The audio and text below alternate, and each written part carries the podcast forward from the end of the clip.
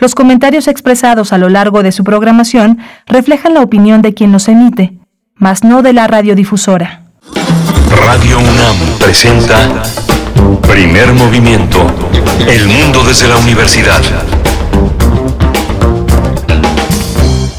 Buenos días, bienvenidos, bienvenidas. Estamos iniciando nuestra emisión de hoy, miércoles, miércoles 25 de agosto de 2021. Primer movimiento de aquí y hasta las 10 de la mañana, son las 7 con 3 minutos, la hora del centro del país. El momento en el que también nos enlazamos con la Radio Universidad de Chihuahua en este esfuerzo cotidiano de radios universitarias a través del 105.3, el 106.9 y el 105.7. Saludos a Chihuahua.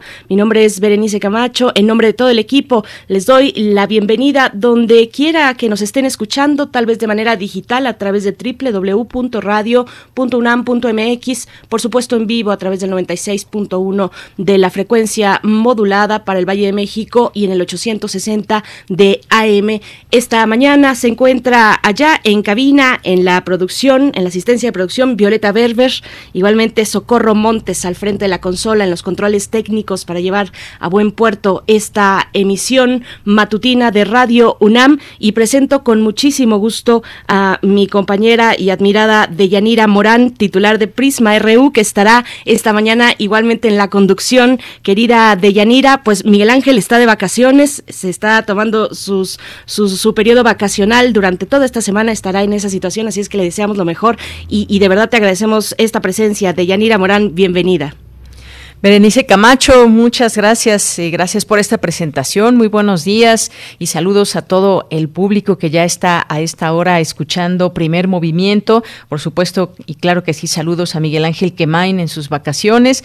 Pues aquí estaremos, Bere, unos, unas horas aquí en Primer Movimiento con mucho gusto, presentando eh, la información, haciendo los análisis que acostumbradamente se hacen aquí desde esta emisión informativa de Primer Movimiento y por supuesto gracias también a todo el equipo. Los escuchas vespertinos estarán muy emocionados de escucharte a estas horas de la mañana aquí a través de, Radio UNAM en primer movimiento. Muchas gracias de nuevo de Yanira Morán. Pues hoy tendremos, hoy tendremos el, el inicio para, para arrancar esta, esta mañana. Estaremos conversando sobre música, Bach y la síntesis del barroco. Es eh, uno de los talleres que imparte eh, Guillermo Teo Hernández. Teo Hernández, ustedes lo conocen bien, es colaborador aquí en primer movimiento todos los lunes nos acompaña pues eh, desmenuzando, dando cuenta de distintos hallazgos, algunos eh, por, por ser hallazgos precisamente poco conocidos, otros pues con un abordaje mucho más amplio, más conocido socialmente. Ha dado eh, Teo Hernández aquí en este espacio pues un largo seguimiento a la figura y a la obra de Beethoven, por ejemplo, pues en este caso y en esta ocasión estaremos hablando con mayor amplitud acerca de este taller que se ofrece al público más allá de la música Bach y la síntesis del barroco. Impartirán Teo Hernández, que estará con nosotros en unos momentos más. Igualmente Bruno Bartra, sociólogo, etnomusicólogo, periodista especializado en música y cultura, DJ y productor de la Sonora Balcanera, que si no la han escuchado, pues vayan después del primer movimiento a escuchar a la Sonora Balcanera y van a bailar muy a gusto en esta mañana de Yanira. Claro que sí, ya estaremos muy atentos a ese taller y todo lo que nos puedan decir, invitar al público para que pueda conocer más de este genio de la música, pero también tendremos después fonografías de bolsillo, esta sección de los miércoles con Pavel Granados, que es escritor y director de la Fonoteca Nacional, que nos va a platicar de qué música se escuchaba en Macondo un temazo que nos platicará más adelante Pavel Granados, que nos hará viajar a este, a este pequeño pueblo mágico. Por supuesto, y tendremos hacia la segunda hora en nuestra nota nacional una conversación con Saúl Escobar Toledo, profesor de estudios históricos del INA, presidente de la Junta de Gobierno del Instituto de Estudios Obreros, Rafael Galván AC, para hablar de las bases de una nueva política económica para México. Y vaya que hay mucho movimiento en este sentido, también muchas propuestas interesantes. La semana, eh, durante esta semana, eh, apenas recién empezó la semana, comentábamos aquí sobre este documento que eh, se propone desde la UNAM, bueno, que articula la UNAM, pero que en realidad viene representado por muchos perfiles de distintas instituciones, no solamente académicas, renovar políticas para un nuevo curso del desarrollo. Si ustedes estuvieron por aquí sintonizando, pues recordarán esta conversación que tuvimos en días recientes. Así es que bueno, mucho movimiento en ese sentido, mucha preocupación también en torno a lo que pues eh, viene en el futuro con eh, los eh, impactos de la pandemia por COVID-19. Así es que bueno, esta es la propuesta de Saúl Escobar Toledo para la mañana de hoy. Así es, Bere, también tendremos en la nota del día una conversación con el doctor Santiago Capraro, que es profesor de tiempo completo de la Facultad de Economía, investigador de la UNAM y miembro del SNI. Y pues, ¿qué son los derechos especiales de giro DEX? Así se llaman. Si ustedes tienen duda y quieren conocer más de todo esto, cómo se pueden utilizar y también esto nos lleva a esa polémica en donde el presidente López Obrador pues señala en qué puede eh, ser utilizado estos estos derechos y qué responde también el Banco de México. Entenderemos también toda esta, esta parte de estos derechos especiales de giro DEX. Por supuesto, y esta mañana la poesía necesaria, como todos los días, por ahí de las 9.05 de la mañana tendremos poesía en este espacio. Hoy, en esta ocasión, pues aprovechamos la presencia de, de Yanira Morán, la selección y la voz de la poesía. El día de hoy va a cargo de, de Yanira Morán, así es que no se lo pierdan. Claro que sí, ya estaremos ahí leyendo un poco de poesía. Muchas gracias por esta oportunidad. Y también tendremos hoy, que es miércoles, también el crisol de la química con el doctor Plinio Sosa. En esta ocasión hablará de vibración de cocuyos. El doctor Plinio Sosa, como ustedes ya saben y lo conocen a través de este espacio, es académico de tiempo completo de la Facultad de Química y se dedica principalmente a la docencia y a la divulgación de de la química. Así que, como todos los miércoles, estará también aquí en primer movimiento. Cerrando con broche de oro, el doctor eh, Plinio Sosa. Y antes de él tendremos nuestra mesa del día, un tema muy interesante, los resultados de la consulta Caminito de la Escuela.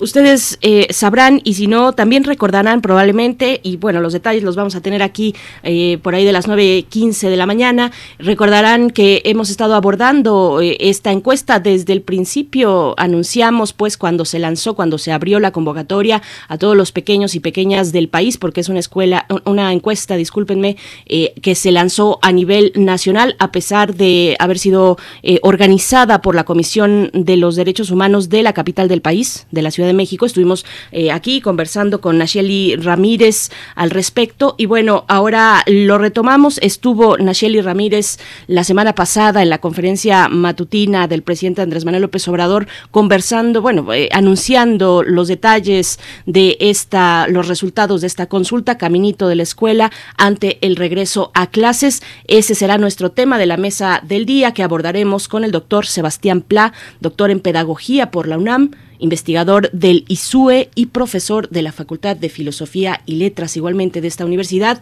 y con el doctor también, el doctor Manuel Gil Antón, investigador del Centro de Estudios Sociológicos del Colegio de México, especialista en sociología de la educación. Así es que bueno, viene muy interesante esta mesa del día ante pues ya el inminente regreso a, a clases. Estamos prácticamente frente a una cuenta regresiva, haciendo todos los preparativos y desahogando también todas las dudas que tenemos, pues prácticamente eh, todos los que tenemos que ver y, estamos relacionados de alguna u otra manera con el sistema educativo básico en este país. Así es que la mesa del día viene muy bien. Vamos también recibiendo sus comentarios en nuestras redes sociales, arroba P en Twitter, Primer Movimiento UNAM en Facebook. Démonos los buenos días también por ahí. Vámonos con nuestro corte informativo sobre COVID-19.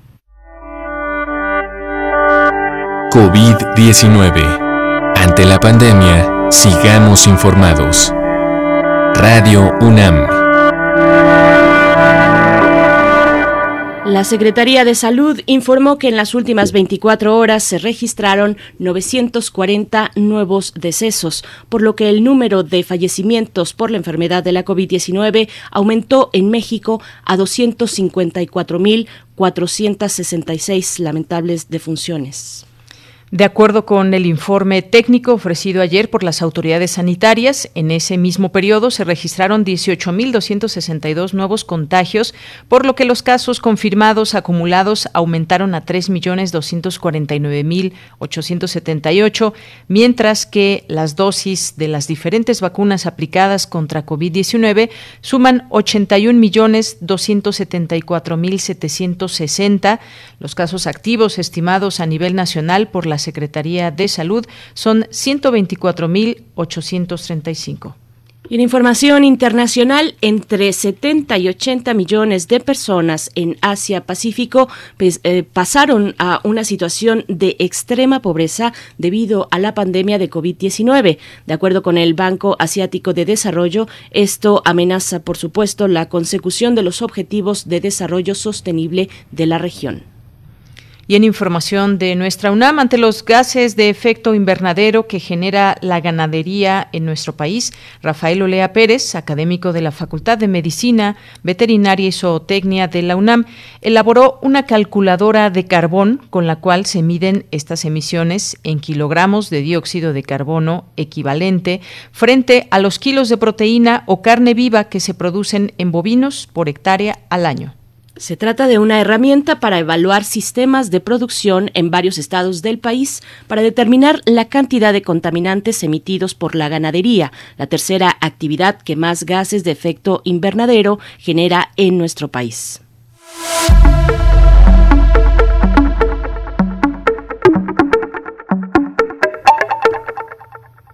Y en las recomendaciones culturales, en el marco del programa México 500, el Instituto de Astronomía de la UNAM realizará hoy miércoles la charla Paso Cenital, los días que el sol devora a su sombra, a cargo de Salvador Cuevas Cardona.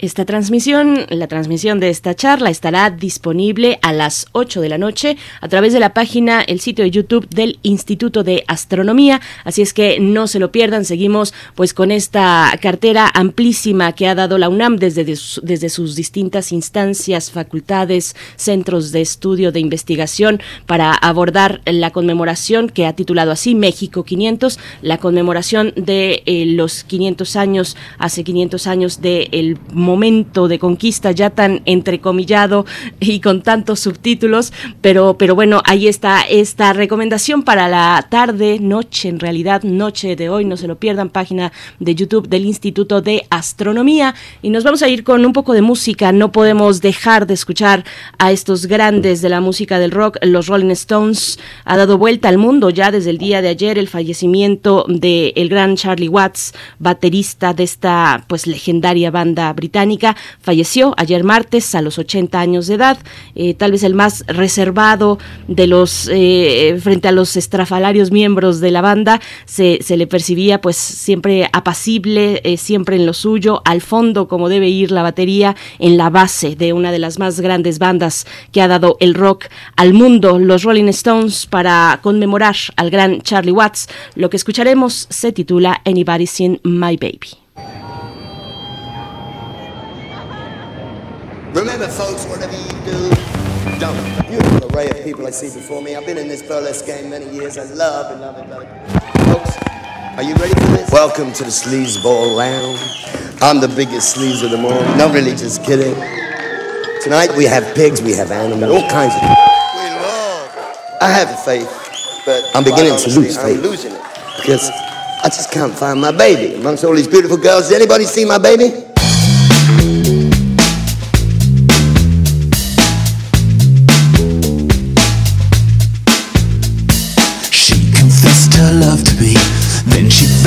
On the breeze. Trying to hold on to that was just impossible. She was more than beautiful, closer to ethereal, with a kind of down to earth flavor. Close my eyes, it's three in the afternoon.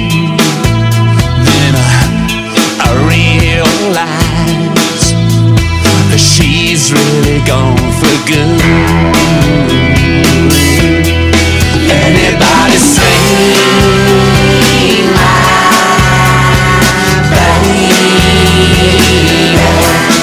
Anybody sing her?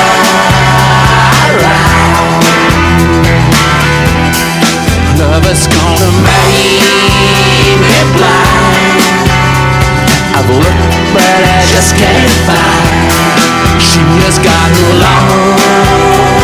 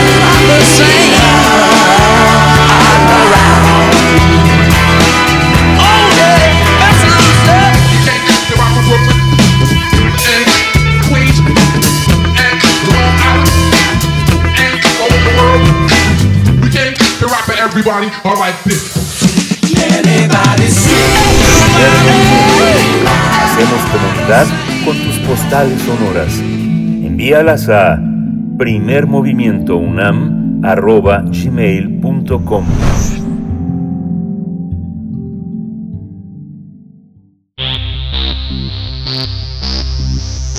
De festivales, ferias y más. Recomendaciones culturales. Johann Sebastian Bach es considerado uno de los más grandes músicos y compositores de toda la historia. Como es sabido, también fue organista, clavecinista, violinista, violista, maestro de capilla y cantor alemán del periodo barroco. Fue también el miembro más importante de, una de las familias de músicos que más ha destacado en la historia. Como ya es tradición, los especialistas en la materia, Bruno Bartra y Teo Hernández, impartirán el curso Más allá de la música, Bach y la síntesis del barroco. Es importante destacar que sin este compositor no sería posible explicar el inicio de la era moderna y por tanto no se puede entender la música en alemán y la música de Alemania. Durante ocho sesiones, los expertos nos hablarán de los motivos por los que Bach fue olvidado tras su muerte, pero redescubierto en el siglo XIX. Además de cubrir la vida y obra de este genio alemán, este curso, el curso develará cómo, cómo, develará cómo impactó su entorno social, cultural y político. El objetivo de este curso, al final, es que los asistentes no solo eh, comprendan los contextos de este músico, sino que se fomente la escucha de la obra de eh, Johann Sebastian Bach. Tendremos una conversación sobre la figura de Johann Sebastian Bach y el inicio de la era moderna. Y en este día nos acompañan Guillermo Teo Hernández, ingeniero dedicado a soportes sonoros e investigador de música de concierto. ¿Qué tal, Guillermo? Bienvenido.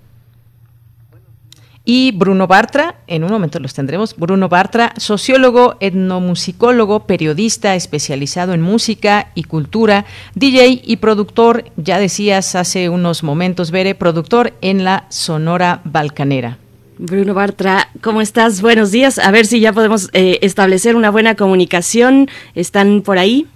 Sí, ¿qué tal? Buenos días. Aquí Bruno Bartra. Eh, muchas gracias pues invitarnos a charlar de nuevo sobre música e historia.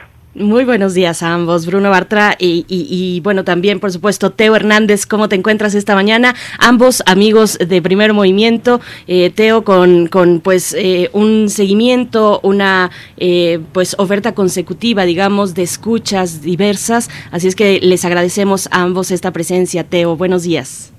Muy buenos días, Berenice, Violeta, Deyanira, Miriam, Socorro, me encuentro con un equipo, un equipo de mujeres, este, muy, muy bien conformado, un gran equipo en ausencia de, Miguel Ángel, aquí también saludamos.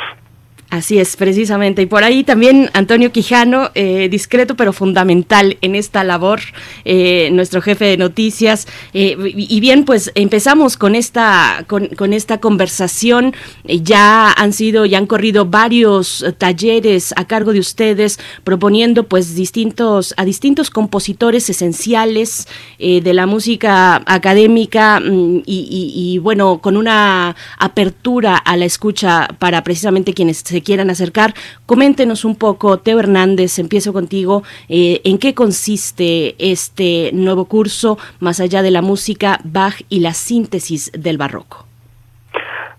Pues hemos estado en estos cursos de más allá de la música, eh, abordando diferentes aspectos que vinculan al músico con su entorno estamos acostumbrados a ver a, a ver a los compositores, a escuchar su música como algo absoluto.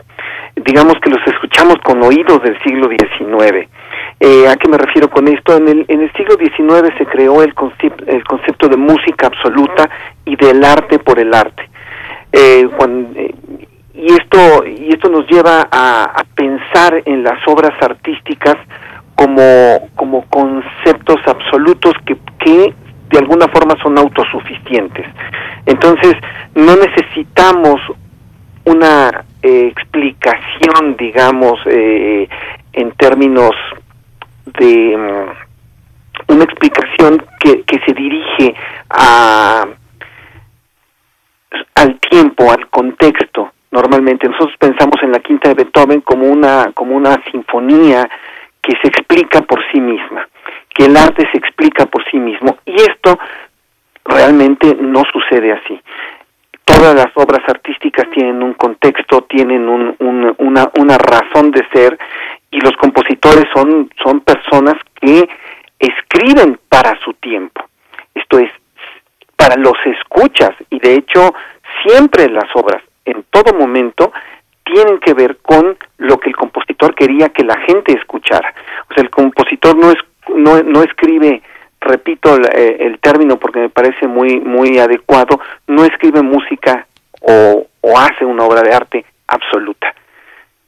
Siempre tiene que estar metida en un contexto. Y tal es el, eh, la situación de Bach.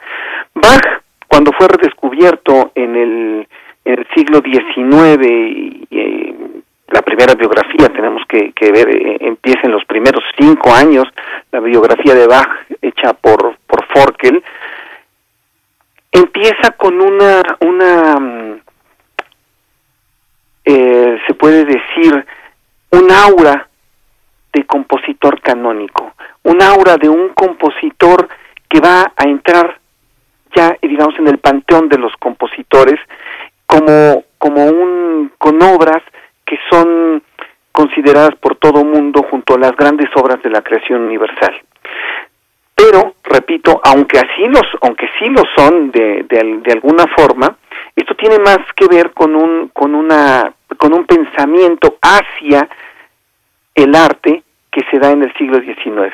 Entonces, si nosotros, en vez de, de pensar así a la música, la pensamos en su contexto inicial, nos vamos a encontrar con que vamos a, eh, a tener diferentes significados, significados que nos van a hacer recapacitar en otro tipo de situaciones emocionales y de directividad, ¿no? Eh, de directividad me refiero, muchas veces van a la cuestión puramente sensual, eh, por ejemplo, a tenía una gran cantidad de música que estaba basada en danzas, entonces es una música mucho más corporal.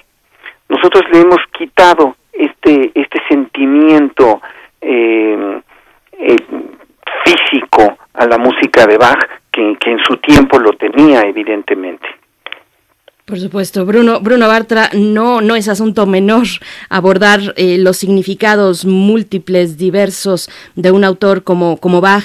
¿Cómo se ve desde, desde tu mirador, desde tu postura y tu posición como etnomusicólogo? Cuéntanos un poco de, de pues lo que desde tu parte será eh, pues compartido a través de este curso. Claro que sí, pues es, es un periodo muy interesante y y bueno, Bach está conectado además con, con una serie de, de conflictos que se vienen dando precisamente en el centro, en el centro de Europa, donde está él, en lo que eventualmente eh, será Alemania, y tiene mucho que ver con, con esta ruptura que hay dentro de, del cristianismo, es decir, eh, un siglo y medio antes de, de su nacimiento se da eh, pues la reforma protestante con con la llegada de las 95 tesis de Lutero eh, y comienza este fuerte conflicto entre protestantes y católicos eh, en los territorios de este de esta zona llamada el Sacro Imperio Romano Germánico que, que eventualmente será Alemania y eh, toda esta serie de conflictos llevan a, a, una guerra intensa, la guerra de los 30 años a, a, inicios del siglo XVII, que es lo que reconfigura toda esa zona, eh, digamos, en el momento eh, previo al, nacimiento de Bach. Entonces Bach llega eh, en un momento en el cual, eh, digamos, ese conflicto ha llegado eh, más o menos a, a una resolución que a su vez ha comenzado a, pues a, a, llevar a la debacle de este sacro imperio romano germánico al fortalecimiento de las distintas regiones de este eh, a una honda división religiosa pero también el inicio de, de una unión eh, basada en otro en otra serie de, de elementos eh, culturales identitarios etcétera entonces, bueno, digamos que e, ese es el, contexto en el cual nace y se desarrolla Bach y que, bueno, estaremos explorando más, más profundamente, pero, pero bueno, surge ahí. Y después, eh, a lo largo de, eh, de su vida, se, se da eh, pues todo el surgimiento de estas ideas de, de la ilustración en Europa que eventualmente transformarán por completo eh, eh, el entorno europeo. ¿no? Entonces, bueno, realmente eh, es ese, ese final de la era moderna eh, en el cual, eh, pues bueno, básicamente hay una cantidad enorme de, de cambios en el continente europeo y eh, de, digamos que son los que experimenta Bach, pero como hemos dicho, a su vez eh, con su música eh, influye tremendamente en ellos, ¿no? Por supuesto. Muchas gracias, eh, Bruno. Y regresamos con Guillermo Teo, que yo quisiera preguntarte sobre, pues, decías algo muy interesante, lo, lo escuchamos ahora con, oídos del siglo XIX, pero cuando pensamos en este, en este taller, la, las personas que nos estén escuchando y que pues quieran descubrir más de la figura de este genio, eh, ya nos hablaba Bruno un poco de este contexto que, que había eh, cuando nace eh, Johann Sebastian Bach, ¿Cuál fue ese aporte musical o cómo, cómo eh, entrar a ese aporte musical de Bach? por dónde por dónde empezar porque además fue él una figura perdón muy muy independiente eso le dio pues eh, mucha libertad quizás de, de, crear un ser humano que desde la libertad creó en muchos eh, sentidos desde muy joven que empezó a componer que para eso para componer ya hay que llegar a cierto haber recorrido cierto camino qué es lo que eh, lo que nos va a lo que nos va a acercar este este taller Guillermo es, es muy interesante tu pregunta y voy a tratar de responderla porque también es, es complejo, ¿no? Eh, Bach es una, es una figura que, como nosotros la vemos ahora, es, es absolutamente portentosa. O sea, de, alguna forma nos avasalla todo lo que tiene, ¿no? Porque él hace obra de órgano, tiene una gran obra para teclado, tiene un, una cantidad de, de, cantatas y oratorios eh, enorme, ¿no? Que, cubren todo el año litúrgico, son cantatas profanas, son cantatas sacras, tiene una gran cantidad de música de, de cámara y tiene, por supuesto, este música orquestal, conciertos donde los famosísimos conciertos de Brandenburgo, conciertos para violín, los lo que podríamos llamar los primeros conciertos para teclado que existen en la en la historia. Entonces esta esta esta cantidad de música tan tan grande eh, y además tan perfecta en muchos en muchos de los sentidos nos han nos han hecho que nosotros veamos a Bach como como este este compositor eh, casi casi dios no eh, él es cierto es un ícono de la música consideramos eh, bueno lo consideramos ya se me salió no debí de haberlo dicho pero el padre el padre de la música. Pero bueno evidentísimamente es una es un es un hombre de su tiempo que tiene que tomar elementos de todo lo que está lo que está alrededor. Entonces yendo a tu pregunta lo que vamos a hacer va a ser eh, primero entrar en los en los antecedentes de, de, su música que están en buena medida en la música por un lado en la música en la música italiana porque los italianos fueron los grandes creadores de, del, del barroco no vamos a empezar a, a, ver un poquito qué pasaba hacia hacia mil hacia 1600 y cuál era el ambiente de la música en, Italia y por supuesto también en los territorios que después se convertirían en, Alemania no esto es imposible de entender eh, este contexto eh, musical si no se entiende el contexto social que es el que nos va a dar Bruno o sea por qué por qué se dan esos cambios y en qué eh, sociedad está viviendo está viviendo Bach. Perdón, está viviendo los compositores de 1600, ¿no?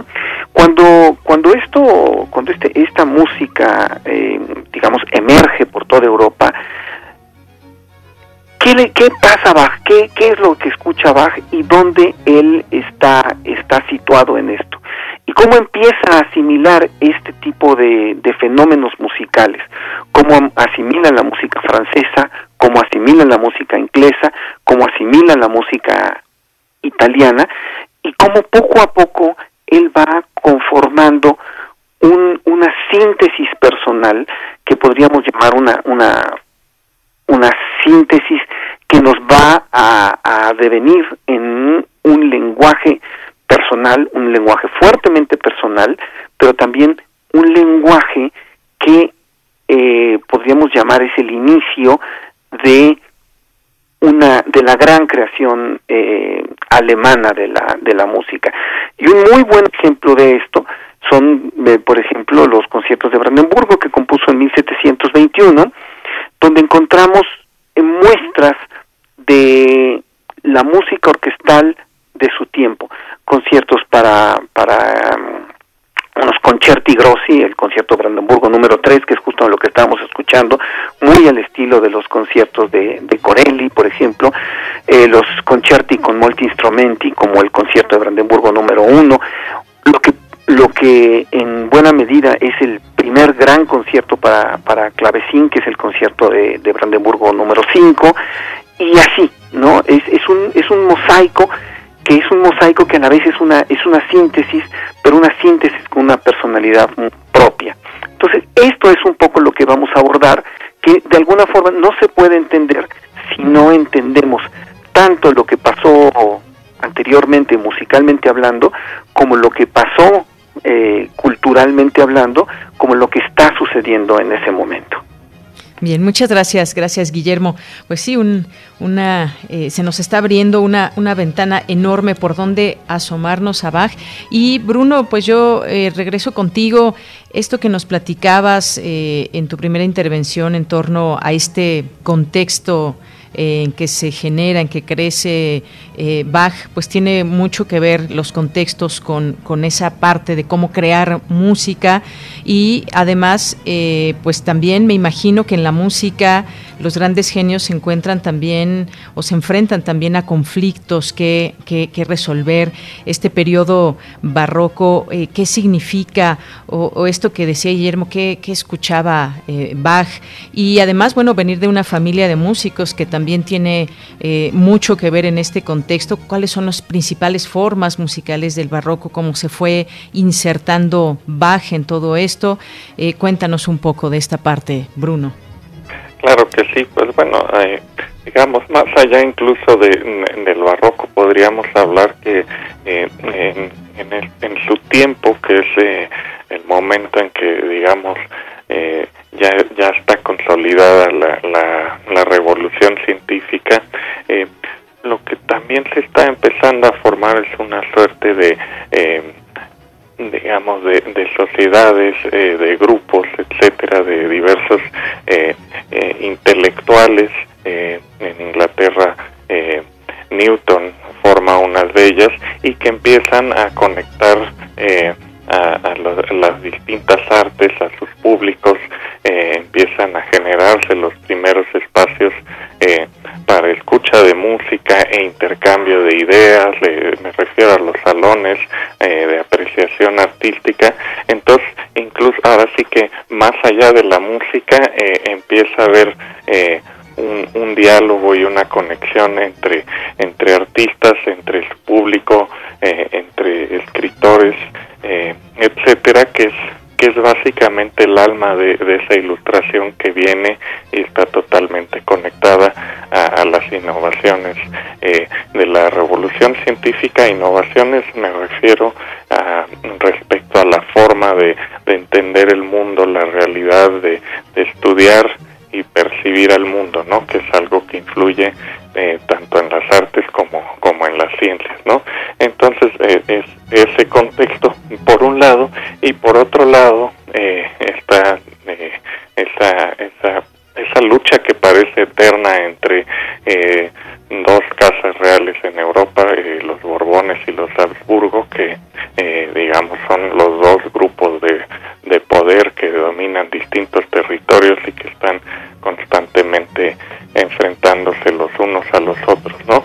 Y no deja de haber, digamos, esa esa eh, fuerte presencia eh, monárquica eh, en el periodo de Bach, eh, a pesar de que están empezando eh, a darse cambios, ¿no? Y, bueno, hay, hay transformaciones eh, culturales también ligadas a, a, al cambio de, eh, digamos, de prácticas entre entre las nuevas generaciones de, de nobles y de la eh, y de la burguesía que está emergiendo, es decir, empiezan a, a, a viajar por Europa y en estos viajes se busca eh, apreciación eh, artística también y bueno todo eso genera este este enorme dinamismo no entonces se, se conectan las las diversas artes podría decirlo eh, pues alimentadas por por la ilustración no y es sí es un periodo donde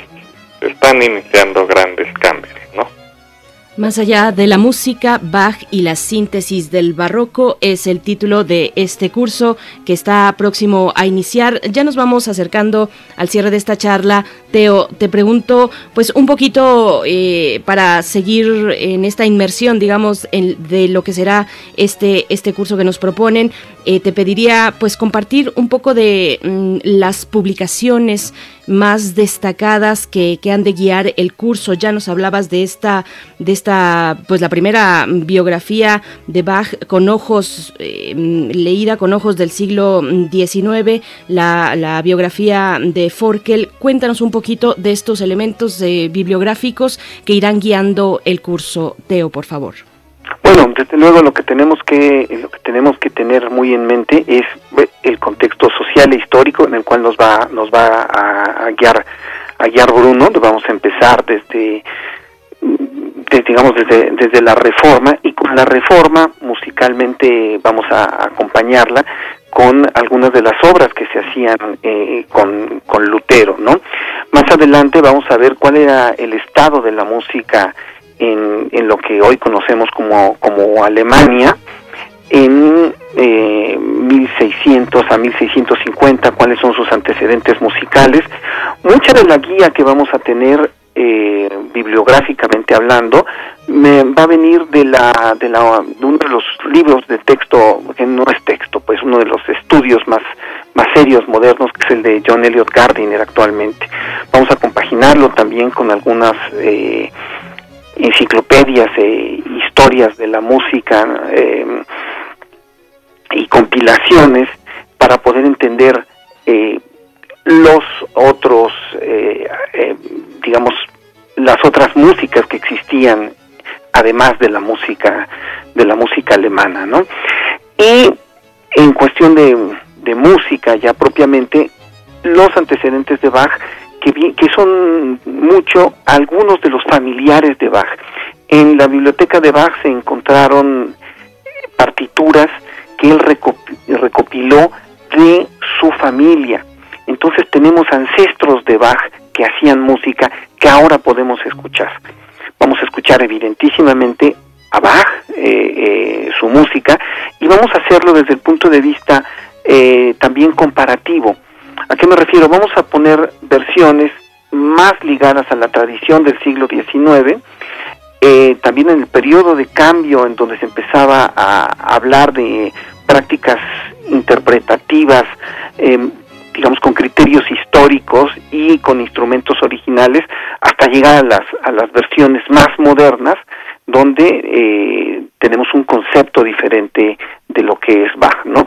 Y solamente eh, comparando todas estas versiones musicalmente hablando, es que vamos a poder entender que hay una cantidad enorme de significados para una misma obra. Por supuesto. Bien, pues eh, Bruno Bartra, nos resta únicamente eh, reiterar la invitación, dar las coordenadas, las vías de contacto, las fechas y también, eh, pues coméntanos, por favor, a quién está dirigido, a qué tipo de público va dirigido este curso, más allá de la música, Bach y la síntesis del barroco. Bruno, por favor.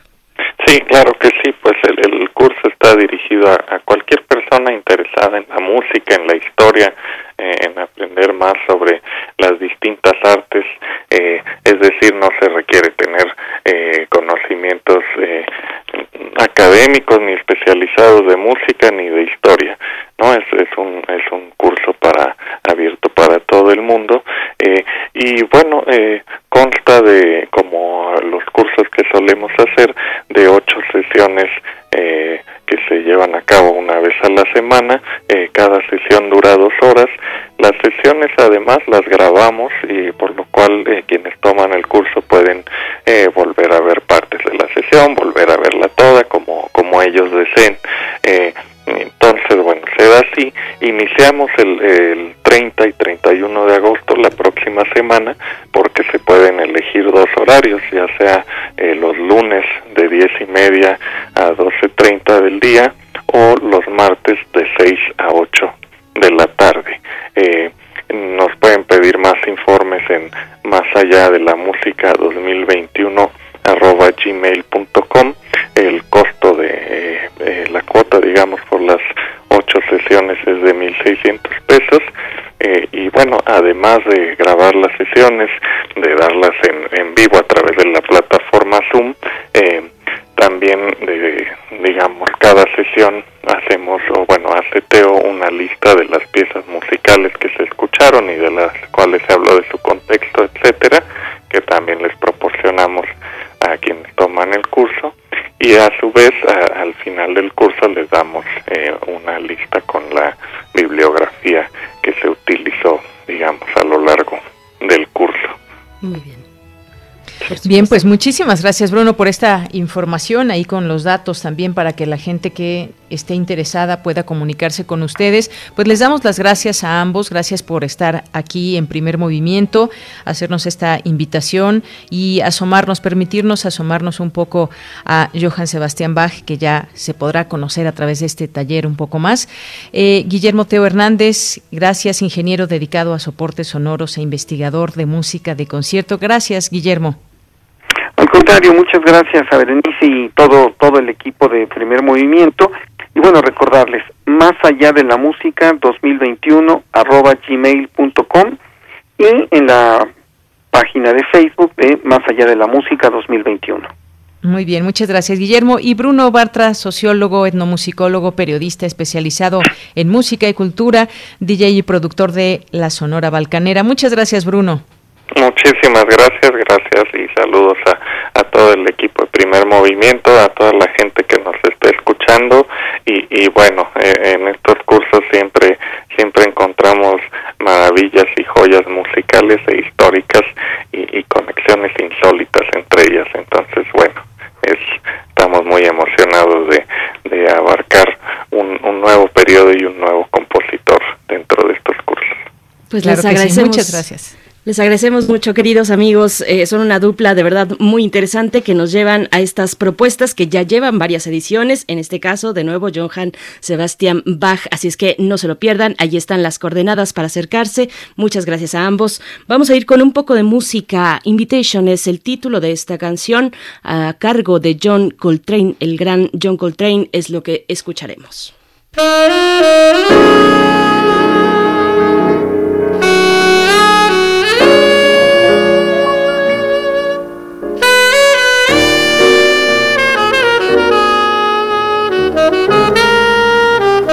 Primer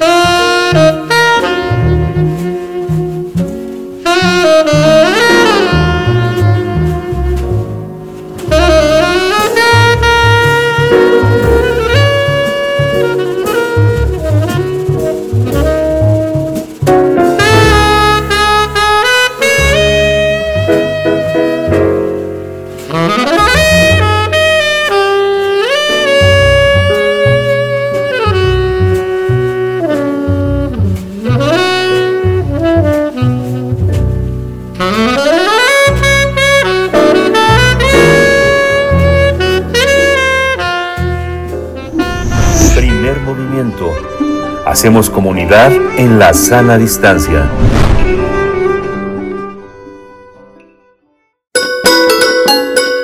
Fonografías de bolsillo. Miércoles de fonografías de bolsillo aquí en Primer Movimiento y nos encontramos ya en compañía de Pavel Granados, escritor, director de la Fonoteca Nacional, colaborador de este espacio, para hablar. Yo me estoy eh, ya frotando las manos del gusto de escuchar lo que viene a continuación. ¿Qué música se escuchaba en Macondo? Es esta propuesta. Pavel, querido, ¿cómo estás? Hola, Te saludamos de, de este, de este lado. Hoy no está Miguel Ángel Quemain, pero nos acompaña nuestra compañera de Yanira Morán de Prisma RU y como siempre te saluda Berenice Camacho. Pavel, ¿cómo estás? Hola, muy bien, qué gusto saludarla, Yanira. A ver, qué gusto. Hola, Pues, Pavel. sí, hola. pues es un, es un tema muy bonito. Confieso que es un tema que más que saber, es algo que me gustaría saber, porque la música colombiana es, es riquísima, es, eh, eh, creo yo además, complejísima, que yo creo que México en muchos momentos se ha querido acercar a la música colombiana. Creo que no hemos correspondido tanto a los colombianos como con ese gusto por su música como ellos eh, eh, quieren la música mexicana. Creo que nos hace falta conocer mucho. Y por otra parte, pues Gabriel García Márquez es un personaje que al mismo tiempo ha querido tanto la música de su de su región como también quiso la música mexicana. Sé que le gustaba muchísimo. Bueno, Celso Piña al final, eh, cuando murió Celso Piña, se habló mucho de que García Márquez lo había admirado mucho, efectivamente, pero a lo largo de los años, García Márquez admiró, por ejemplo, supe en algún tiempo que él estuvo buscando un bolero de Toña la Negra, que yo hasta la fecha no he podido conseguir, que se llama Tonterías. y yo siempre lo estoy buscando pensando que pues si García Márquez lo quería escuchar, pues sería bueno conseguirlo. Hasta la fecha no lo he podido conseguir. Eh, admiró mucho, por ejemplo, a cantantes como Lola Beltrán. Dejó un texto muy bonito en homenaje a Lucha Villa y bueno, pues naturalmente trabajó con ella cuando García Márquez hacía guiones cinematográficos, hace pues naturalmente mucho tiempo en los años 60. Y bueno, Macondo pues es un lugar que como todos sabemos, eh, al principio de los tiempos ni siquiera eh, hacían falta palabras para poder nombrar todas las cosas y como sabemos, los habitantes de Macondo preferían señalarlas porque todavía no tenían palabras eh, para ellas. Cuando Macondo comenzaba, pues estaba rodeado solamente de selva y, y cuando José Arcadio Buendía trató de conseguir el, camino al mar, a, a, otro lugar conocido, antes llegó al mar, porque estaba rodeado de todas partes de pura maleza y de mar y que Macondo no comunicaba con nada. Eh, es algo curioso porque está esa cosa de que José Arcadio Buendía descubrió por su cuenta que la tierra tierra era redonda antes de que de que lo él pensaba que era un descubrimiento que no lo sabía nadie y eso es algo que García Márquez yo creo que descubrió en Europa del Este porque está el, chiste cuando él viajó a Europa del Este que si un muchacho le decía de pronto que él había descubierto el refrigerador pues que le creyera porque definitivamente eh, las personas de Europa del Este posiblemente sí habían descubierto el refrigerador porque no había llegado hasta ellos la noticia de que había existido el refrigerador. Pues ese Macondo es realmente Aracataca, pero, el, pero García Márquez había visto en su juventud el nombre de Macondo en un rancho cercano a Aracataca y a la hora en que estuvo haciendo el libro se inspiró en ese nombre que definitivamente pues sí es evocador, ¿no? Es el no es la música del norte de um, Colombia, pero si uno se fija en el mapa de Colombia, pues estaría dividido, eh, bueno, no, no, tendría que ser una división mental, la parte atlántica de Colombia, es decir, la parte norte, la parte que está eh, pegada al mar Caribe, pues sería uno tendría que dividir en dos partes, la parte del este y la parte del oeste. Esa pequeña división haría que quedara del lado izquierdo de Colombia eh, la música, pues, que conocemos como la cumbia o como el porro. El porro serían esas canciones como Yo no olvido el año viejo, La múcura, ese sería más o menos el porro, ¿no? Y del lado izquierdo, pues la música del vallenato y la música del vallenato sería definitivamente la música eh, que le fascinaba a García Márquez. El vallenato, pues yo les digo, confieso que es una de las cosas que me gustaría muchísimo conocer más. Sé que el vallenato, más que un ritmo, bueno, será un estilo que tiene varios eh, ritmos que lo conforman, como el paseo, el merengue, la puya, eh, el son, yo no sé, serían fundamentalmente los, los, los ritmos del vallenato. Y algo que me gusta mucho es pensar que los tres integrantes del vallenato serían eh, eh, pues las tres influencias eh, musicales, ¿no? Porque se toca con acordeón, que definitivamente es de la Europa del Este, la guacharaca, que sería ese, esa caña que se toca con, ah, con un alambre, con un, con un cepillo de, como un peine de, hecho de alambre, de alambre, eh, que sería eso, eh, pues naturalmente de un instrumento indígena de Colombia, y la caja vallenata, em, que sería un tambor de origen africano. Hay muchos nombres eh, en, el, en, en cuanto al vallenato, pero la única referencia concreta a la música que yo conozco que existe en la obra de García Márquez sería a, al músico em, eh, Rafael Escalona. Rafael Escalona se menciona en El coronel no tiene quien lo escriba y se menciona en Cien años de soledad como el sobrino del obispo. Efectivamente, Rafael Escalona tuvo un tío obispo y fue uno de los grandes músicos del vallenato, al gran amigo de García Márquez, al grado de que él fue una de las personas que estuvo en la comitiva de que acompañó a García Márquez a recoger el premio Nobel. Pues yo traje una canción que se llama La casa en el aire y voy a hacer una casa en el aire solo para que vivas tú. Yo no sé por qué, pero a mí me recuerda o se va a hacer una referencia o, una casualidad, pues claro, con Remedios la Bella, que, que un día asciende con todo y sábanas al cielo, pues me imaginé que esa podría ser una correspondencia con esta canción que se llama La casa en el aire. Hay varias grabaciones, eh, pero conseguí la, yo, según yo, la más antigua, la más antigua que conseguí es una grabación de finales de los años 40, debe ser 1949-50, con el trío La Rosa. Y pues eh, incluso la grabación de Rafael Escalona no tiene acordeón, entonces me, bueno, me siento seguro de poner esta grabación tan bonita del trío La Rosa, que también son percusiones y guitarras, que sería el otro instrumento del vallenato. Pues es lo que vamos a escuchar ahorita, La Casa en el Aire. Maravilloso, querido Pavel, muchas gracias. Qué, hallazgo también que no tenga acordeón eh, esta versión, la versión que nos comentabas de Rafael Escalona. Te, te agradecemos, como siempre. Sí, sí, ¿verdad? Si no, si no estoy equivocada. Sí, y Así fue el la del trio La Rosa. Exacto. Exactamente. Así es, así es. Pues bueno, nos quedamos con estas sonoridades, evocando a Macondo, eh, ubicándonos en Aracataca. Te agradecemos por llevarnos hasta ese lugar, querido Pavel, y nos encontramos en ocho días contigo. Sí, hasta luego, cuídense, chao. Hasta pronto. Y con esto también nos despedimos de la Radio Universidad de Chihuahua. El día de mañana nos volvemos a encontrar aquí en las frecuencias de Radio Universidad de Chihuahua 105.3, 106.9 y 105.7. Vamos con música y luego al corte.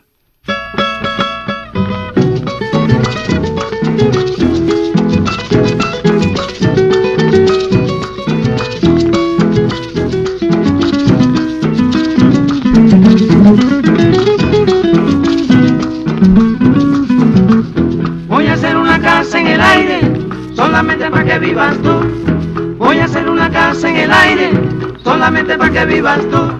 Después le pongo un letrero grande, en nube blanca que diga la luz. Después le pongo un letrero grande, en nube blanca que diga la luz. El que no vuela no sube, a ver a la luz en la nube. Pero no sube, mira, mira, no sube, a ver a la luz en la nube. No sube, a ver a la luz en la nube. Mira que no vuela no sube bien, a ver a la luz en la nube.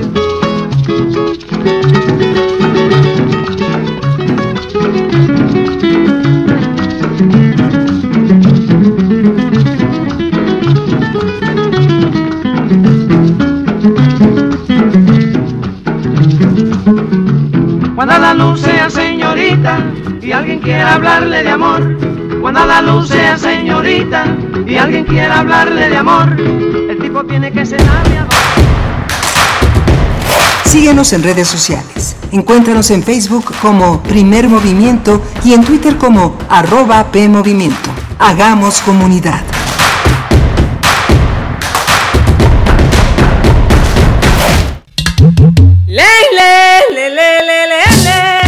Cada lugar habitado por seres humanos tiene historia y cultura. La música emerge de la tierra como un tipo de planta según el clima. Se alimenta de costumbres, ritos, instrumentos, sensaciones y pensamientos. ¿Quieres escuchar los sonidos de la tierra? Iniciemos el camino sin brújula. Todos los domingos de julio a las 18 horas por Radio UNAM. Conoce al mundo por su música. Radio UNAM. Experiencia sonora.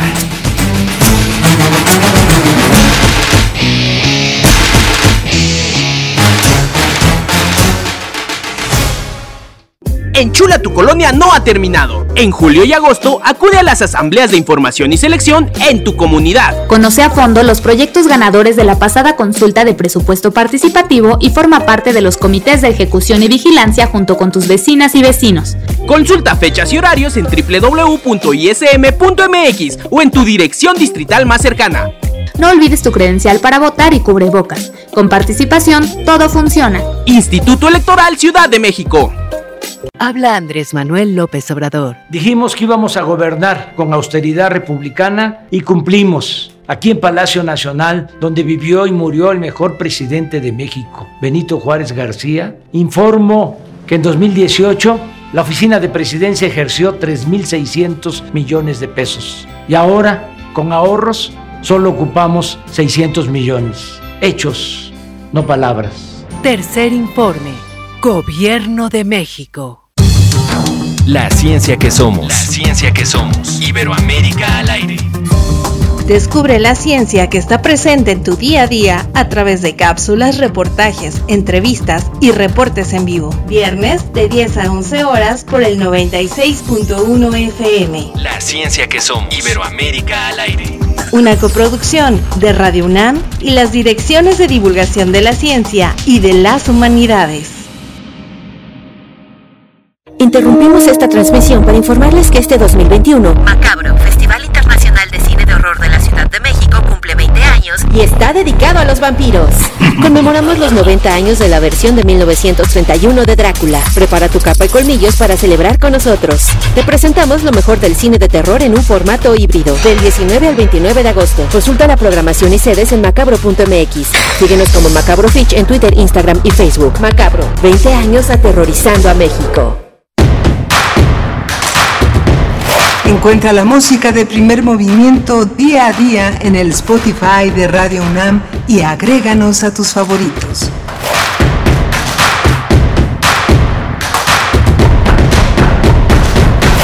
Les damos la bienvenida a esta segunda hora de transmisión, hoy que es miércoles 25 de agosto de 2021. Estamos aquí empezando este segundo momento donde compartimos también con la radio Nicolaita a través del 104.3. Saludos a Morelia, a la Universidad Michoacana de San Nicolás de Hidalgo. Estamos en primer movimiento en esta mañana con la mm, batuta eh, a través de los controles técnicos de Socorro Montes allá en cabina. Igualmente eh, estamos con Violeta Berber en la asistencia de producción y mi compañera Deyanira Morán, mi colega eh, titular del espacio vespertino de Radio UNAM, Prisma RU, que hoy nos acompaña y nos sentimos de verdad pues muy complacidos por esta compañía, por esta cercanía que hacemos eh, ante la, ausencia, las vacaciones que se está tomando el periodo vacacional de Miguel Ángel Quemain. Así es que te saludo con muchísimo gusto y agradecimiento. Deyanira Morán, buenos días. Muy buenos días, Berenice Camacho y a todo el equipo y a todos los radioescuchas que en este momento se van levantando y van prendiendo la radio para acompañarnos, hacernos compañía en este espacio universitario que con mucho gusto siempre se les recibe a través de estas frecuencias de, de Radio UNAM. Por supuesto, y también a los que están escribiendo desde muy tempranito, por ahí nos decían, voy llegando tarde, pero no, en realidad era muy temprano. David Castillo Pérez eh, dice, voy llegando tarde y nos pone por ahí un GIF para despertarse esta mañana. Pues bueno, nos hemos despertado con música. La hora anterior estuvimos conversando sobre el curso Bach y la síntesis del barroco con Teo Hernández y Bruno Bartra que nos proponen para todo público, pues este, eh, este nuevo curso dedicado precisamente a este genio musical, Johann Sebastian Bach. Igualmente tuvimos música con elementos completamente distintos que sonaba en Macondo. ¿Qué música era la que sonaba en Macondo? Es lo que intentamos eh, dilucidar con Pavel Granados. Hace unos momentos estuvo con nosotros Pavel Granados, escritor y director de la Fonoteca Nacional. Nos dejó un poco de música por acá a cargo de el trío La Rosa, La Casa en el aire, nos hablaba de la guacharaca, de la caja vallenata,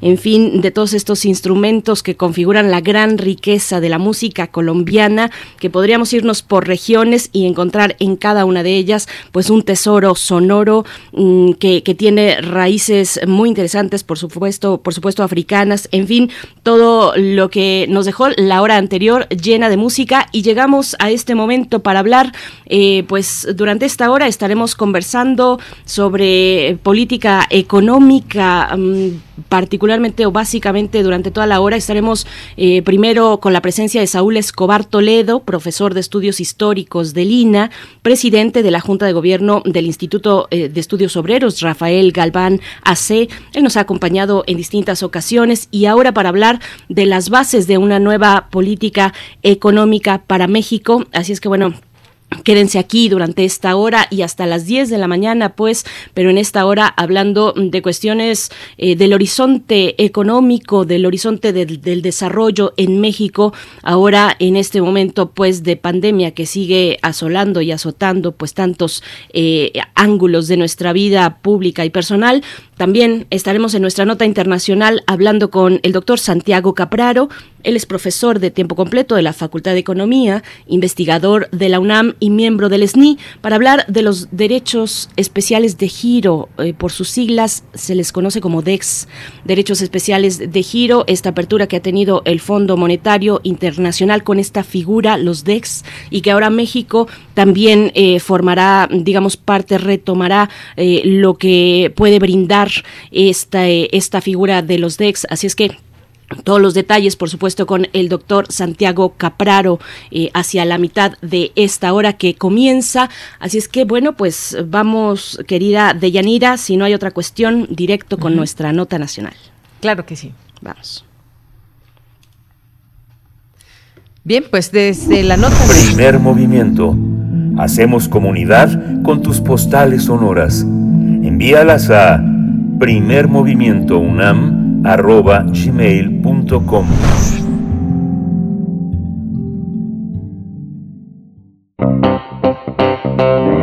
Nota Nacional desde el 9 de agosto se puso a disposición del público el nuevo documento del Grupo Nuevo Curso de Desarrollo, que es coordinado por Rolando Cordera y auspiciado por la UNAM.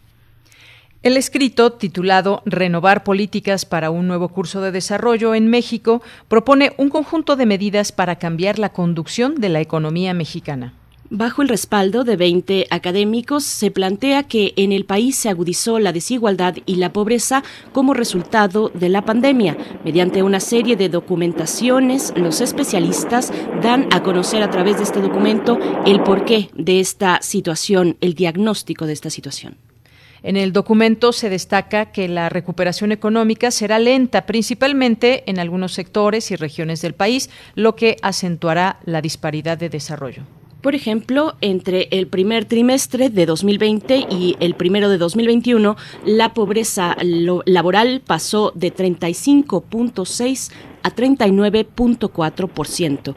Esto hace referencia a la proporción de la población cuyo ingreso es inferior al costo de la canasta alimentaria. Por ello, los especialistas proponen diversas medidas urgentes en materia sanitaria, como garantizar un sistema de salud universal, así como aplicar un ingreso básico, universal, garantizado y diseñar un seguro de desempleo financiado por contribuciones tripartitas. A partir del documento del Grupo Nuevo Curso de Desarrollo, hablaremos esta mañana sobre las perspectivas para la economía mexicana. Este día nos acompaña a través de la línea Saúl Escobar Toledo, profesor de estudios históricos del INA, presidente de la Junta de Gobierno del Instituto de Estudios Obreros Rafael Galván AC. Y bueno, con una participación constante y muy nutrida en este espacio, profesor Saúl Escobar Toledo, bienvenido a Primer Movimiento una vez más. Muy buenos días. ¿Qué tal? Buenos días, Berenice. Buenos días al público que nos escucha. Muchas gracias. También está nuestra compañera Deyanira Morán aquí en la conducción esta mañana, eh, cubriendo a nuestro compañero Miguel Ángel Quemain, que se encuentra de vacaciones. Eh, profesor Saúl Escobar, eh, Deyanira, te dejo también el uso de la palabra. Gracias, gracias, Bere. Eh, pues, profesor Saúl, este documento que eh, pues tiene varias propuestas es muy importante en este momento, sobre todo. Tenemos un momento muy importante en la parte económica, bueno, en muchos, eh, en muchos aspectos como la salud, pero todo finalmente redunda en lo económico. A mí me gustaría que nos, que nos comience a platicar sobre, pues, cuáles son, digamos, las bases que se toman para llevar a cabo este, este documento que hoy se puede consultar, pero que también sería muy bueno que comience también esta discusión sobre este documento, porque está integrado por eh, pues distintas eh, académicos, expertos en la materia desde nuestra universidad. ¿Cómo empezar a, a leer este documento dentro de este contexto que tenemos? Porque hay una política económica que se sigue desde este gobierno, pero ¿qué es lo que plantea este documento? ¿Es una especie de nueva propuesta tomando en cuenta qué? Coméntenos, por favor. Muchas gracias. Sí, en primer lugar decirle al público que puede consultar el documento en el sitio de internet www nuevo curso de desarrollo, todo junto, como si fuera una sola palabra, nuevo curso de desarrollo punto unam punto mx. Ahí pueden encontrar este documento, que es el más reciente, pero también varios otros estudios que hemos hecho en los últimos 10 años, por lo menos este conjunto de académicos y de personalidades eh, que nos reunimos eh, para discutir la situación actual del país y para proponer eh, cambios y diagnósticos sobre lo que estamos viviendo. En este caso, el documento que hemos lanzado, que hemos publicado, pues eh, trata de hacer un llamado de atención para que las autoridades y el Congreso y en general los interesados, el público que nos escucha y todos los interesados en eh, observar lo que está pasando en el país, pues eh, puedan tener algunas bases para proponer una nueva política económica. El, el, fundamento del documento, lo más importante que reconoce el documento y es el punto de partida, es como ustedes han dicho que la crisis ha agudizado la desigualdad y la pobreza en el país. Hoy somos un país con más pobres y más desigual que antes de la pandemia. Esto desde luego no es privativo de México, ha sido un fenómeno que ha impactado a muchos países del mundo, pero en el caso de México, como ustedes lo, dijeron, pues los ingresos laborales han sido impactados seriamente. Eh, eh, tenemos esta cifra que ustedes mencionan de un aumento de la pobreza laboral de 35.6 a 39.4, bajó un poquito después a 38.5 en el segundo trimestre, pero hay que tomar en cuenta que son flujos de ingresos, es decir, lo que la gente recibe en el momento en el que es entrevistada. Eh, en el que se hace la, la, la encuesta. Pero eso quiere decir que durante mucho tiempo, muchos meses o varios meses, sobre todo el año pasado, la gente dejó de recibir ingresos eh, y esto los obligó o bien a dejar de conseguir los alimentos básicos para su familia o para conseguirlos tuvieron que endeudarse o dejar de pagar otras cosas que no son tan elementales como el alimento por ejemplo, pagar la renta, por ejemplo, pagar la hipoteca del departamento, por ejemplo, comprar uh, alguna uh, ropa necesaria, por ejemplo, este salir uh, de vacaciones o, salir a, algún lugar. Eh, y esto quiere decir que bajó su calidad de vida eh, y que no se ha recuperado esa calidad de vida y no se ha recuperado esa falta de ingresos que dejaron de recibir durante el año pasado y el otro lado es que no se ha recuperado los niveles de ingreso que teníamos antes de la pandemia, es decir, que seguimos por abajo de los niveles de previos a la pandemia.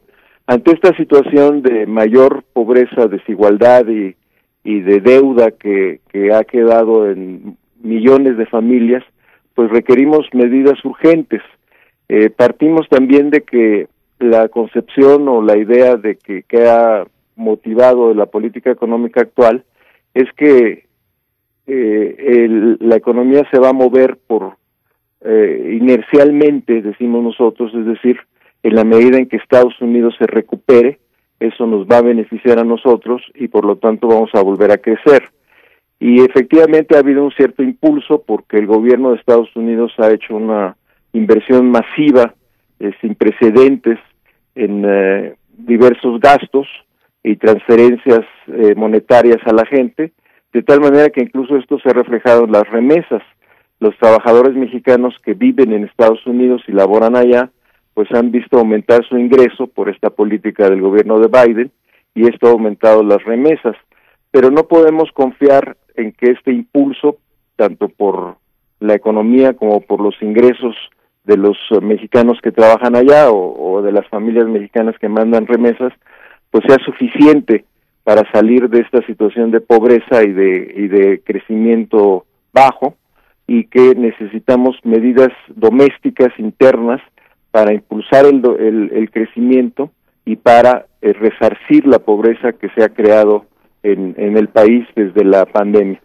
Y entonces las medidas que proponemos pues es acelerar eh, la puesta en práctica de un sistema de salud pública de alta calidad, para eso requiere mucho dinero, requiere esfuerzos eh, fiscales, requiere inversiones, pero también eh, nuevos programas de apoyo a los sectores más vulnerables, más pobres, que sobre todo los que han sufrido en mayor medida la, los efectos de la pandemia, este, tanto desde el punto de vista de la salud como desde el punto de vista del trabajo, y proponemos un ingreso básico universal garantizado. En este momento eh, no tan universal o por lo menos que su implementación sea gradual, empezando por las personas que sufrieron más durante la pandemia, que son los trabajadores informales y algunos trabajadores asalariados también. Pero nos preocupa mucho la situación de los trabajadores informales. Y cuando hablamos de informalidad hablamos no solo de trabajadores por cuenta propia, eh, como los vendedores que están en las calles, los que llamamos vendedores ambulantes, sino también muchos trabajadores que eh, trabajan para un patrón o trabajan en un negocio familiar y no están asegurados en el seguro social, no tienen sindicato, no tienen contrato, no tienen condiciones laborales que los protejan y estos también fueron seriamente afectados. Muchos de ellos vivían o viven de propinas o viven de un ingreso irregular que les da el empleador o viven de lo que puedan vender a partir de lo que la familia hace o, produce como taller familiar y también son muchos millones estos trabajadores informales en realidad eh, la mayor parte del empleo en México es empleo informal anda en el 55% y estos fueron los que más sufrieron el impacto de la pandemia por la eh, paralización de las actividades económicas y eh, por su propia salud han sido también los más afectados por, por la infección, por el contagio del, del virus y entonces necesitamos apoyarlos sobre todo a ellos a través de un ingreso básico. Esta medida se ha tomado en otros países del mundo, por ejemplo en Brasil, por ejemplo en Argentina, y en México no se ha tomado ninguna medida directamente que beneficie a estos trabajadores informales. Hay otras medidas que se han tomado que hay que reconocer que son buenas, que son positivas, como la pensión universal para adultos mayores, pero no hay ninguna medida o, apoyo para los trabajadores informales o en general los trabajadores que han sufrido más por la pandemia. Y luego tenemos que seguir sosteniendo un aumento del salario mínimo para que éste llegue a ser eh, superior a la línea de pobreza. Ha habido avances, pero todavía falta y también necesitamos que haya un apoyo a, a, las eh, eh, empresas, sobre todo a las pequeñas y medianas empresas, para que eh, a través de la banca de desarrollo los créditos aumenten y puedan refaccionarse, puedan tener suficiente recurso para echar a andar sus pequeños negocios y de esta manera aumentar el ingreso también de esas familias que viven de esas pequeñas, a veces microempresas de dos, tres trabajadores, hasta 20 trabajadores, eh, y eh, para aumentar también sus ingresos por como resultado de este trabajo, de esta eh, recuperación de la actividad económica. Entonces son, varias medidas, también proponemos, como ustedes han dicho, un seguro de desempleo. Este seguro de desempleo hubiera sido muy importante en momentos de la pandemia, porque hubiera permitido que trabajadores eh, asalariados que dejaron de ir a trabajar por la interrupción de las actividades económicas hubieran recibido un ingreso y no hubieran caído en la pobreza. Eh, y es un seguro de desempleo que desgraciadamente venimos eh, faltando, eh, hay una ausencia de esta medida desde hace muchos años, eh, solo se aplica en la Ciudad de México, pero en el resto del país, aunque hay algunos estados que dan algún apoyo, pues a nivel federal no existe, y es una falta porque también otros países de América Latina como Ecuador, como Argentina, como Brasil, como Uruguay, tienen un seguro de desempleo desde hace dos, tres décadas y en México no se ha hecho esto y creo que es una medida urgente o creemos que es una medida urgente el seguro de desempleo. Y para todo esto pues se requiere una reforma fiscal, se requieren nuevos recursos, más recursos para apoyar todas estas medidas en materia de salud universal, en materia de ingreso básico, en materia de apoyo a las pequeñas y medianas empresas a través de créditos, para eh, también eh, apoyar una serie de medidas que tienen que ver con el impulso a la producción, como el hecho de que el Estado tiene que invertir más en infraestructura, tiene que invertir más en eh, caminos, carreteras, puertos y otra serie de proyectos. Hay efectivamente algunos como la refinería, el aeropuerto, pero no han sido suficientes. Las uh, uh, tasas o las uh, el nivel de inversión pública no es, según los indicadores, muy alto todavía, es más bien bajo, y necesitamos también un esfuerzo mayor del gobierno en materia de inversión eh, eh, pública, sobre todo en infraestructura. Y todo esto requiere una reforma fiscal, y esta reforma fiscal pues es otro pendiente también muy importante. Estamos hablando de una reforma fiscal progresista en el sentido de que los que menos eh, ingresos obtienen eh, paguen menos impuestos y los que más ingresos obtienen paguen más impuestos, es decir, que haya una nueva y mejor distribución del pago de los impuestos para que los más ricos o los más afluentes o los más prósperos pues aumenten su, su aportación al fisco. Eh, esto incluye o puede incluir una reforma fiscal que grave no solo los ingresos que cada mes o cada año o cada X tiempo reciben eh, las personas y las familias, sino también un impuesto sobre la propiedad, sobre el patrimonio, eh, porque hay desde luego una relación directa entre ingresos y patrimonio. Pero el patrimonio en México prácticamente no se graba, es muy pequeña la cuota que se paga por el patrimonio y estamos hablando tanto de bienes inmuebles como casas, terrenos, fincas, etcétera, como de activos financieros.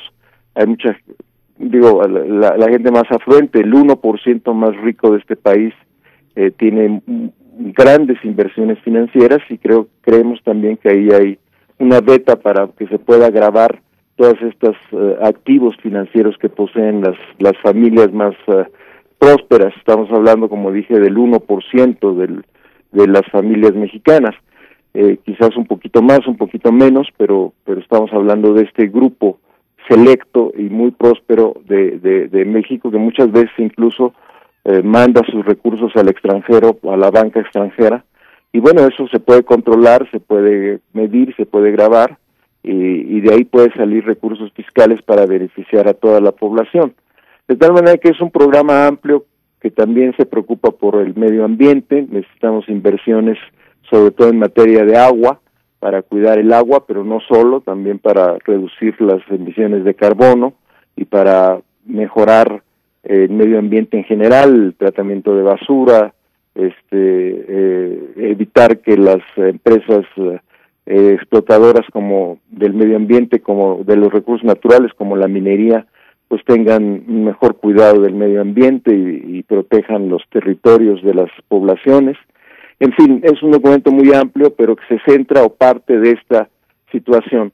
Hoy somos más pobres que antes, más un país más desigual que antes, y necesitamos eh, no solo resolver el problema de la pobreza, sino al tiempo que resolvemos el problema de la pobreza, crear una nueva política económica que no descanse en el comercio internacional con Estados Unidos particularmente, aunque también con otros países del mundo, sino que descanse sobre otras bases. Y esas otras bases serían pues precisamente el mejoramiento del consumo interno de las familias mexicanas, sobre todo las más pobres, pero también la clase media que también ha sufrido y de esta manera aumentando la demanda y aumentando la inversión pública y dando créditos a las pequeñas y medianas empresas sobre todo, pues podemos crear un nuevo crecimiento económico distinto al que había no solo eh, antes de la pandemia, sino desde hace tres décadas, que es el patrón que hemos seguido, que descansa en el libre comercio como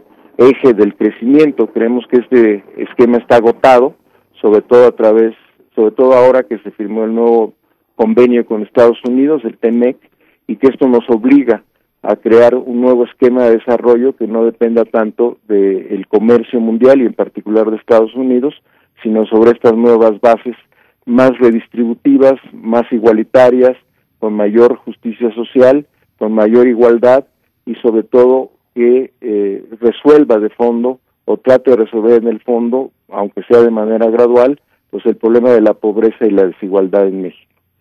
Por supuesto, doctor, eh, profesor Saúl Escobar eh, Toledo, bueno, varias cuestiones que se desprenden. Es muy complejo el documento con muchas rutas que tienen además cada una de ellas, eh, que además de estar interrelacionadas, se, digamos, se desarrollan en distintos tiempos, tanto políticos como sociales. En fin, es, es un documento de mucha complejidad y se lo pregunto muy coloquialmente, ¿de dónde sacar los recursos? ¿De dónde juntar los recursos? El presidente, el Ejecutivo Federal ha decidido, decidió ante esta emergencia sanitaria no adquirir más deuda, eh, pero, pero también está, y en, lo, y en lo que usted comenta, y en lo que sabemos es apremiante, la necesidad de una reforma ah, eh, fiscal, de la política, de los ajustes a la política fiscal. Tenemos esta cuestión eh, de la inversión desde Estados Unidos con el TEMEC. Está también el tema de los derechos especiales de giro, que después de esta conversación que tendremos con usted, lo vamos a seguir abordando, pero ya con usted, profesor Escobar, lo hemos tratado aquí en este espacio un, panorama que se abre ahora con estos eh, llamados DEX,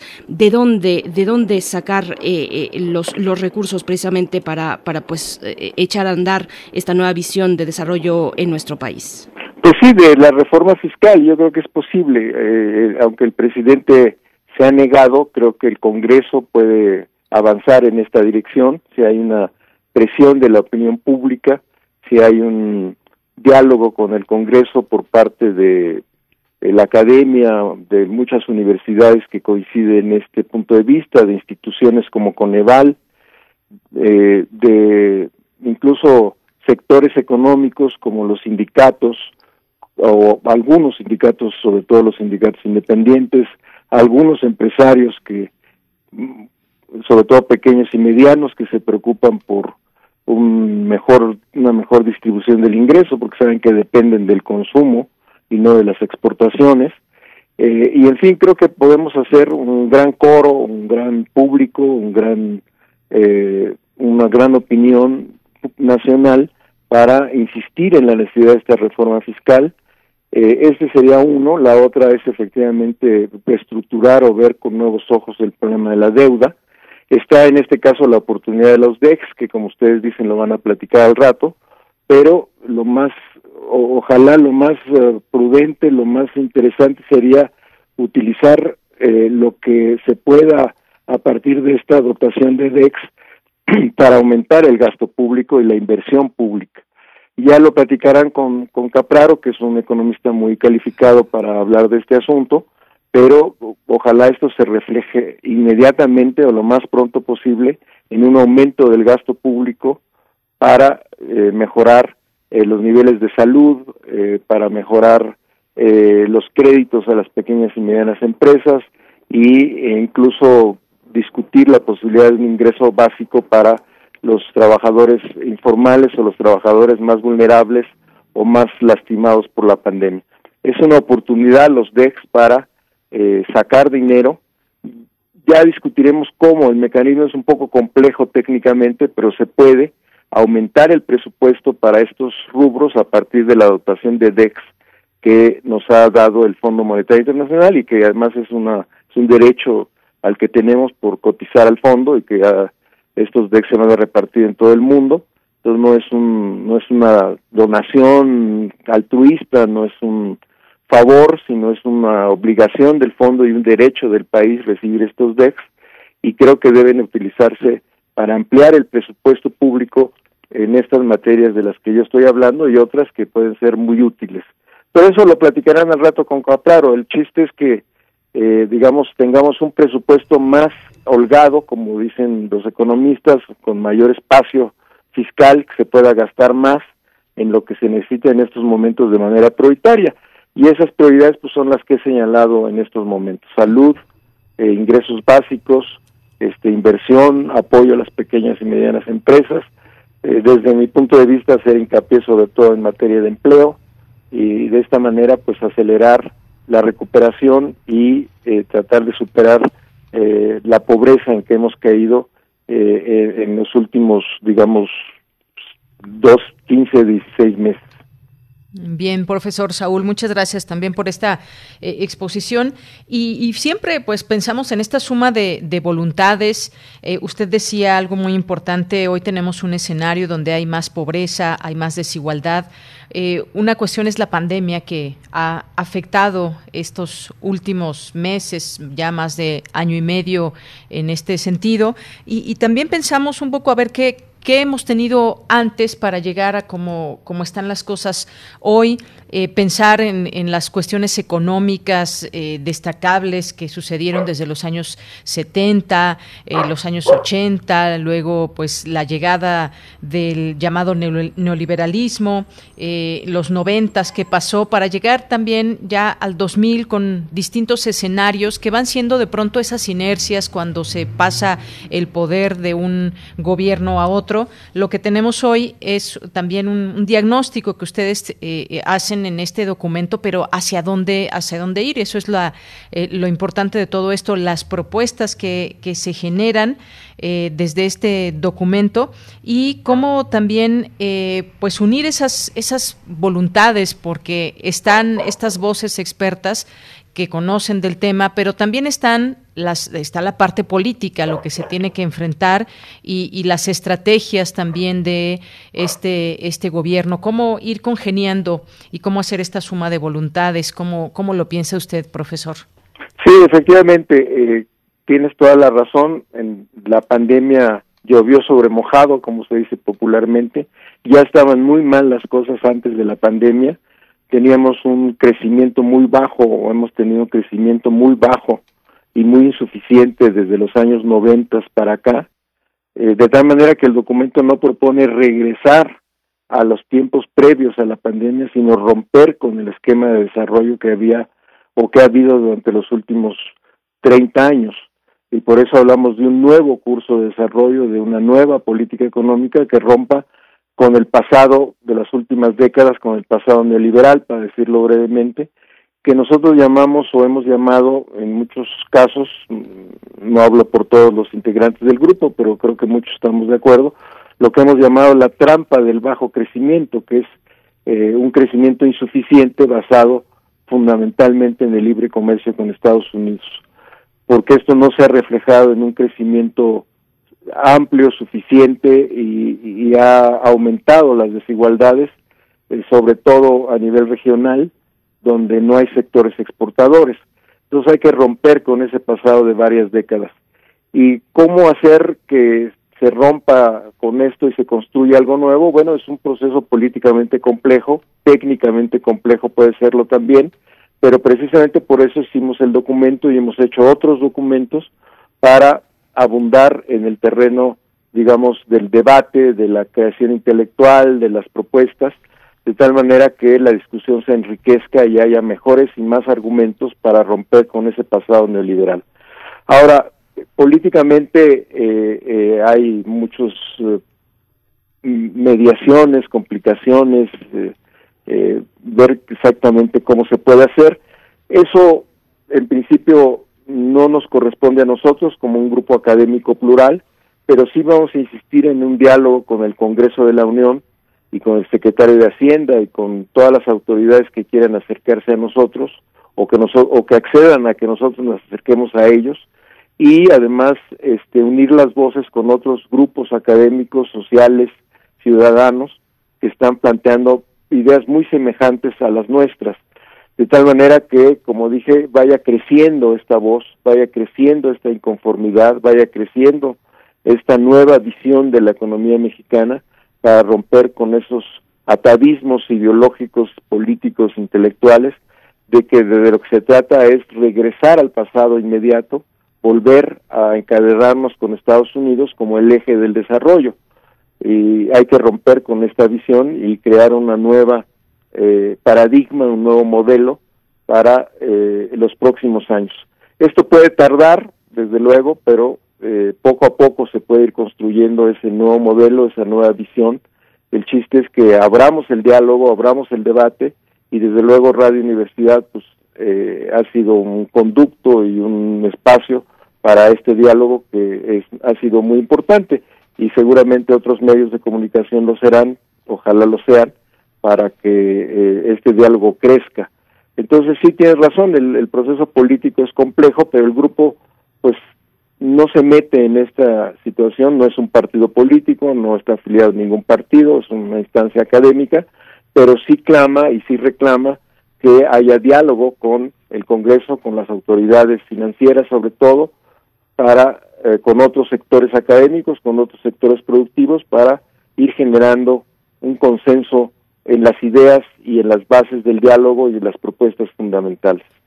Pues profesor Saúl Escobar Toledo, le agradecemos que comparta su visión sobre este documento hacia el lunes. El lunes estuvimos conversando con eh, Enrique Provencio, también uno de los eh, colaboradores de este grupo eh, de académicos de distintos espacios e instituciones que colaboran en la hechura, en la confección, en el diseño de este, de este documento, pues, y, donde también hablábamos en su momento con el profesor Provencio de, del ánimo que, que tiene esta publicación, el ánimo conciliatorio de, generar eh, avances, de salir de este atolladero en el que de pronto nos encontramos con, polémicas enfrascadas que no nos están llevando al mejor lugar. Así es que agradecemos esta participación, profesor Saúl Escobar Toledo, y nos encontramos próximamente. Invitamos también a la audiencia a que se acerque a nuevo curso de desarrollo.unam.mx para revisar esta publicación y las anteriores que ya nos comenta, igualmente en suracapulco.mx con la entrega que usted mismo ha realizado ahí en ese diario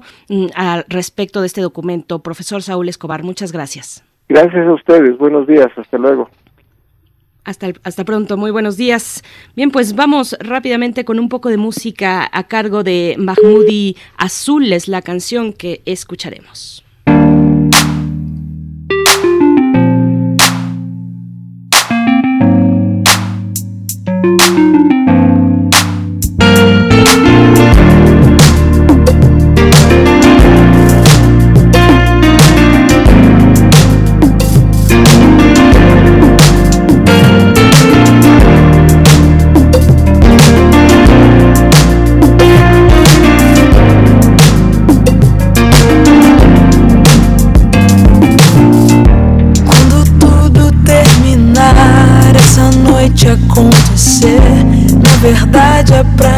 Dizer que meu coração te chama.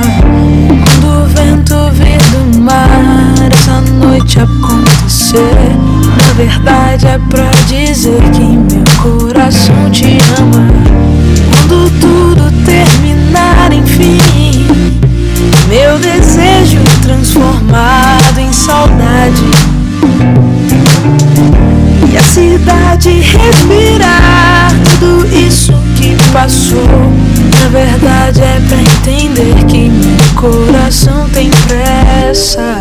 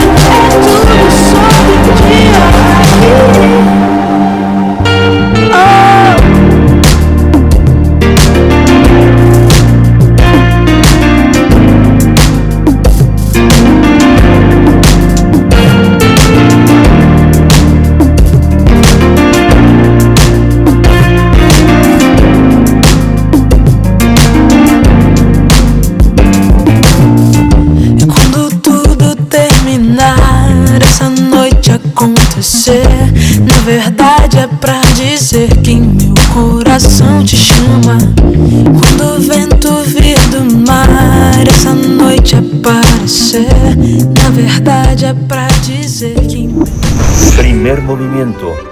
Hacemos comunidad en la sana distancia.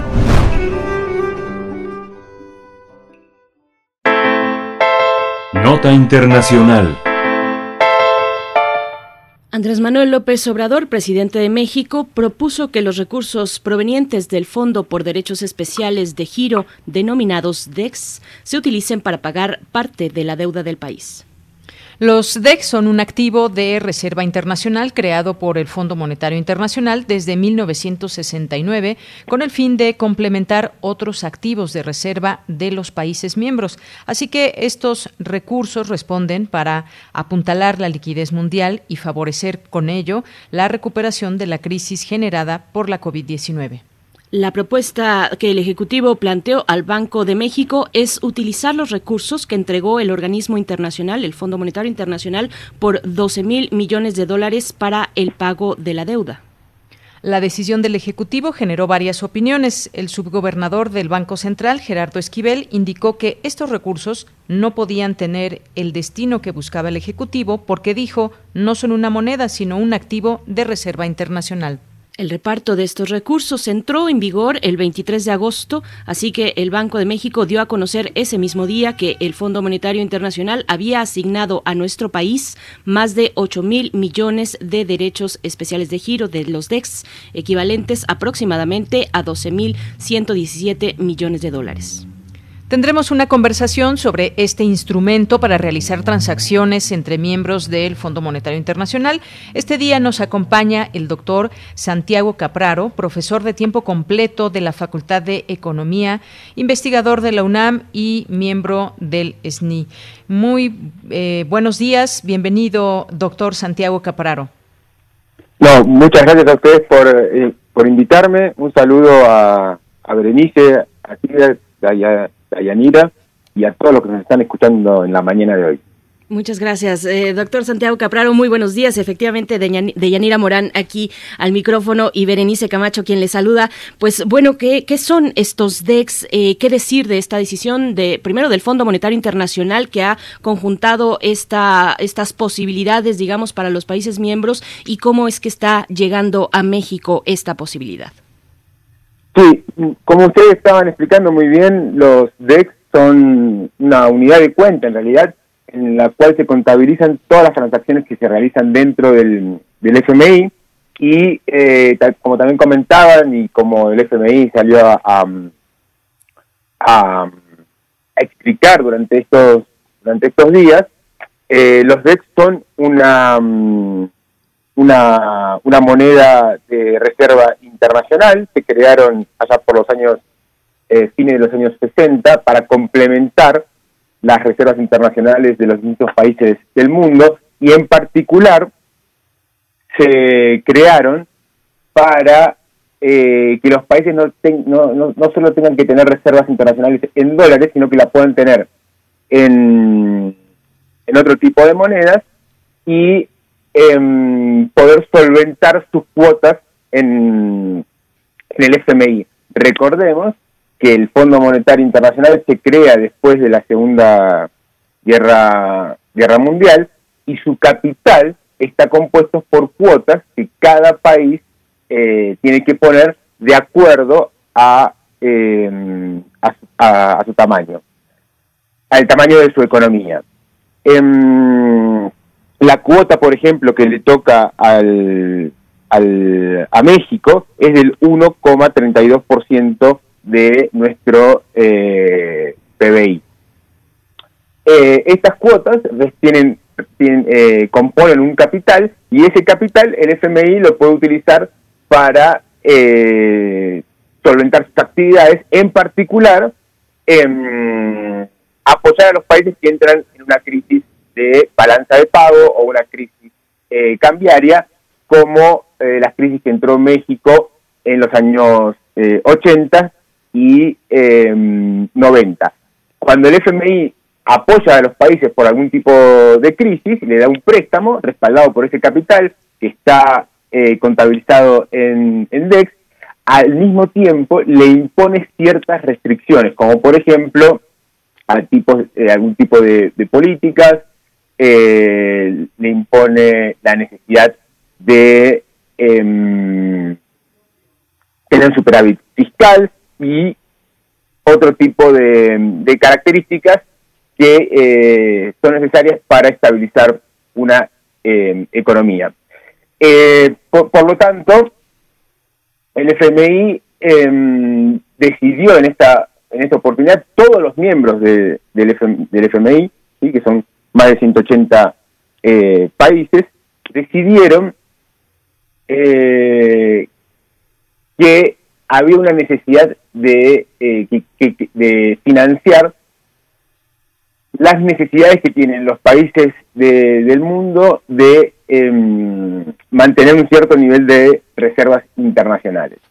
El FMI nos, nos, comunicó a principios de julio y que se estaban realizando este tipo de conversaciones y el, la cuestión fundamental es que el FMI ve una falta de reservas internacionales a, eh, a nivel de los países pobres y en, en desarrollo.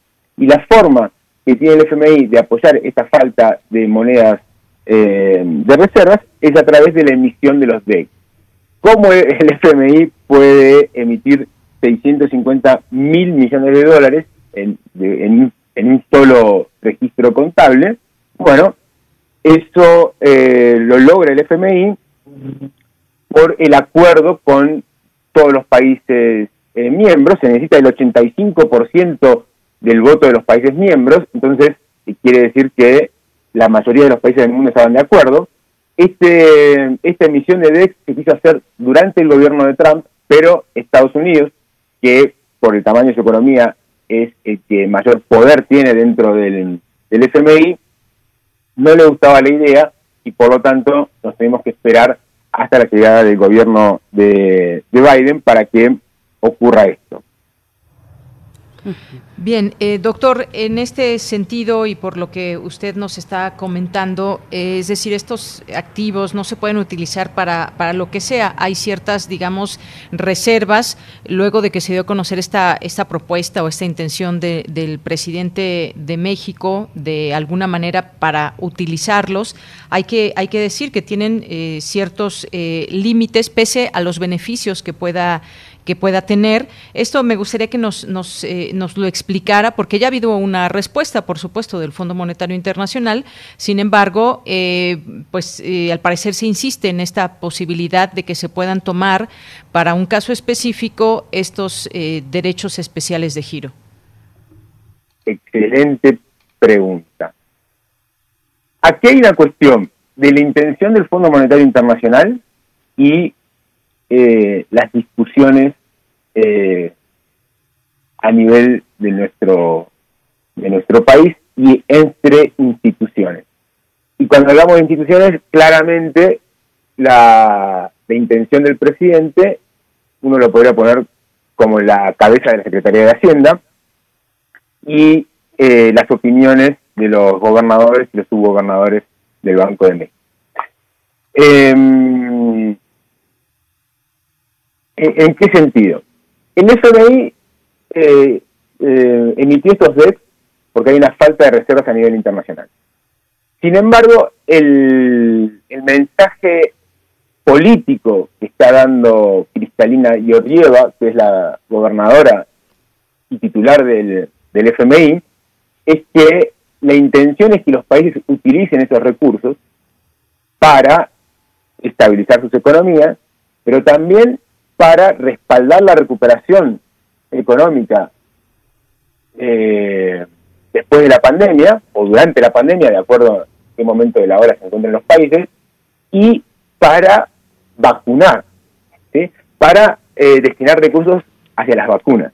Entonces, la discusión que estamos teniendo aquí en México, entre la Secretaría de Hacienda y el Banco de México, es totalmente eh, extraña a la intención del eh, del FMI. ¿sí? Y claramente, eh, esta intención del, del, del, del, FMI está reflejada también en los anuncios de prensa que se realizaron eh, y en cierta eh, ingeniería financiera que se está organizando dentro del fondo. ¿En qué sentido? En que si bien estos eh, los DEX son activos de reserva nadie puede ir a, al mercado ¿sí? y comprar eh, un kilo de jitomate con, con DEX, sí, pues, sí se puede cambiar esos DEX por em, monedas de libre eh, circulación. y estas monedas de libre circulación básicamente son, de acuerdo al FMI, el dólar, el euro, el yen japonés, la libra esterlina y el renminbi chino. Entonces, existen mecanismos para que los DEX que reciben los países los transformen en, en, monedas de, libre uso, le, denomina el FMI, y a partir de esa, de esa conversión eh, comprar, por ejemplo, vacunas o insumos eh, relacionados con la salud. Esa es la intención que tiene el FMI. Ahora bien, ahora bien, ahora bien. Eh, cuando estos DEP llegan a, los países, tienen que atenerse a las leyes de cada país. Y aquí es cuando el diablo mete la cola, ¿no? Que son los detalles. Y entonces, eh, cuando los DEP llegan a México o son eh, depositados en el Banco de México, que es en donde se llevan, eh, donde quedan asentados contablemente estos recursos que nos corresponden por la emisión de, mm, de los DEX, se eh, incorporan las reservas internacionales, nuestras reservas eh, internacionales, y a partir de ahí tienen que seguir los eh, tu uso, tu uso de estas reservas internacionales, tiene que seguir las leyes correspondientes. Y la principal ley que, que se tiene que respetar es la, la ley del Banco de México. Y aquí es cuando la cosa se pone un poco leguleya y habría que tal vez llamar a, a nuestros colegas abogados, pero del, de la lectura de, de, la ley uno puede inferir que hay eh, una zona gris, ¿sí? porque las reservas internacionales son de son propiedad del Banco de México pero su uso y evaluación, por ejemplo, le corresponden a la comisión de cambios. Y la comisión de cambios está compuesta por eh, tres representantes del Banco de México, tres representantes de la Secretaría de Hacienda y el voto de calidad lo tiene eh, el secretario de Hacienda. Por lo tanto, la decisión de cómo usar las reservas en estos momentos, de acuerdo a la ley del Banco de México, la tiene la Secretaría de Hacienda. Por lo tanto, estos recursos se podrían usar de acuerdo a las necesidades de la Secretaría de Hacienda. Y por lo tanto, eh, si eh, la cabeza de la Secretaría de Hacienda, que en nuestro caso es el presidente, quisiese adelantar el pago de, deuda, en principio sí se podría hacer. Aquí hay claramente un problema igualmente. ¿Por qué? Porque el, uso y la administración de las reservas internacionales implica un mensaje hacia los, hacia los mercados financieros.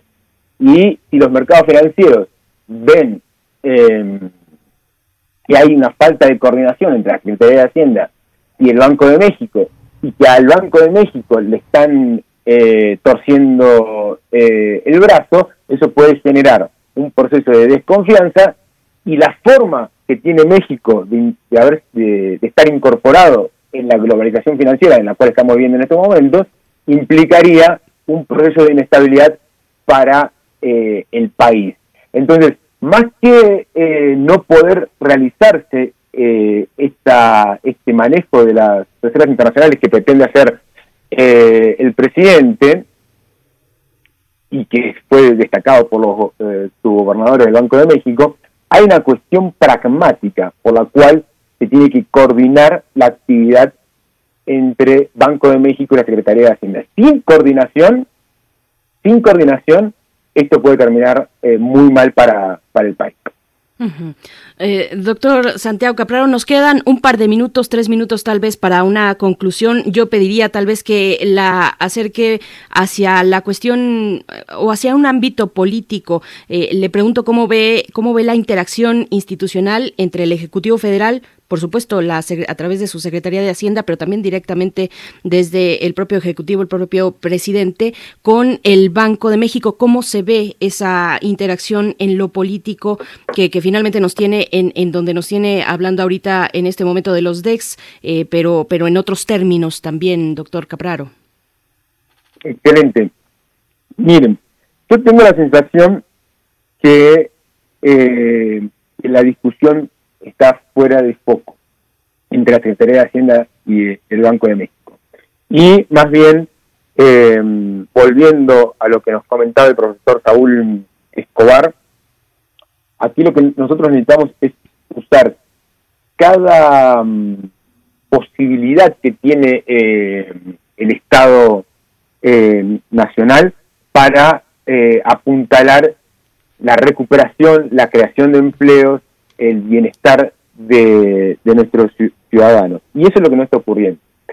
Eh, entonces, ¿por qué digo que está fuera de foco? Porque nosotros aquí en México deberíamos, eh, en este caso, solamente en este caso, seguir las directrices del fondo y procurar utilizar este incremento en las reservas internacionales para, a través de eh, una ingeniería financiera y cumpliendo con todas las leyes que tenga que cumplir, destinar eh, un, eh, incremento de los fondos para salud, para educación y para las necesidades que tiene la gente, que son, como bien nos comentaba el profesor Escobar, múltiples. Y la, situación de pobreza y la situación de, de pobreza extrema ha complicado mucho más después de la, de la pandemia. Entonces, em, creo que la discusión es que se está teniendo entre, la, Secretaría de Hacienda y el Banco de México, o entre el presidente y, lo, y el gobernador, de, el subgobernador del Banco de México, es irrelevante. ¿Por qué? Porque uno quiere pagar deuda que no es el no es, es fundamental en este momento. La deuda de México es baja en relación al tamaño de nuestra economía y eh, la propuesta de su gobernador es que en este, estos DEX eh, engrosen las reservas eh, internacionales que ya de por sí tienen un nivel demasiado elevado para el tamaño y el desarrollo que tiene nuestra economía. En realidad lo que tendríamos que estar discutiendo es cómo hacemos para incrementar, para que este, eh, este incremento en las reservas eh, internacionales, este, este, incremento de los DEC, se pueda, pueda apuntalar una política fiscal más expansiva, una política fiscal que tenga como punto eh, toral el desarrollo económico y en particular, dadas las necesidades que tenemos, eh, apuntalar em, el gasto en salud y, educación. claro.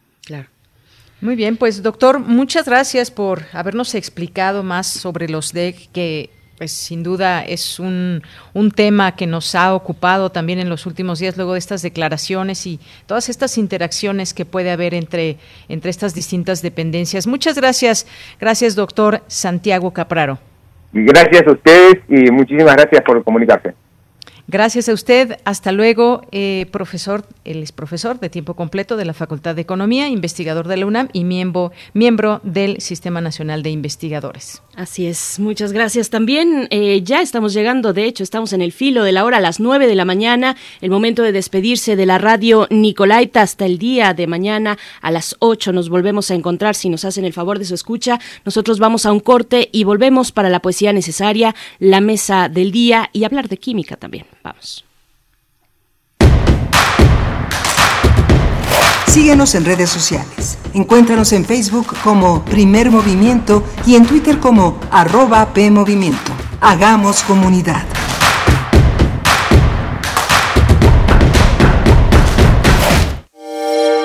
Hola, soy Verónica Volkov y estoy en descargacultura.unam. Disfruta. La voz de Rodrigo Blanco, quien lee una selección de su libro Los Terneros. Desde hacía una semana el padre había perdido la razón. La metástasis había invadido el cerebro. Los periodos de conciencia eran breves. El viejo pasaba la mayor parte del tiempo durmiendo o emitiendo quejidos, gritos y llantos. Descubre mucho más entrando a www.descargacultura.unam.mx. Mi hijo tiene hambre de gloria. Es deportista. Mi hija tiene hambre de crecer. Es artista. Mi hijo tiene hambre de aprender. Es estudiante. Mi hija tiene hambre. Hambre de comida. Estoy desempleada. Nadie en México por herencia del pasado debe pasar hambre. Por eso, desde el Partido del Trabajo impulsaremos el programa Hambre Cero, que otorgará alimentos a quienes no tienen que comer. El PT está de tu lado. Habla Andrés Manuel López Obrador. Dijimos que íbamos a rescatar al campo y a sus pobladores y cumplimos. Tres millones de campesinos están recibiendo apoyo de manera directa, fertilizantes, precios de garantía, apoyos para campesinos, pescadores. Solo en el programa Sembrando Vida trabajan 420 mil sembradores. Hechos, no palabras. Tercer informe. Gobierno de México. Info Ciudad de México presenta Voces por la Transparencia, en la voz de Julio Telles Valdés, doctor en informática jurídica. Las instituciones públicas nos han hecho creer que a mayor número de solicitudes de información por parte de la ciudadanía, mayor transparencia por parte de esa institución. Me parece que es algo inexacto porque si recurrimos al principio de proactividad, mencionada por la ley de transparencia en todos los órdenes, entonces esas instituciones públicas deberían de dar a conocer información sin que necesariamente sea solicitada por los ciudadanos. Si hubiera esa proactividad, es lógico pensar que la ciudadanía va a tener más certeza y sobre todo más confianza en esa institución al no tener que requerirle información porque puede consultarla en cualquier momento.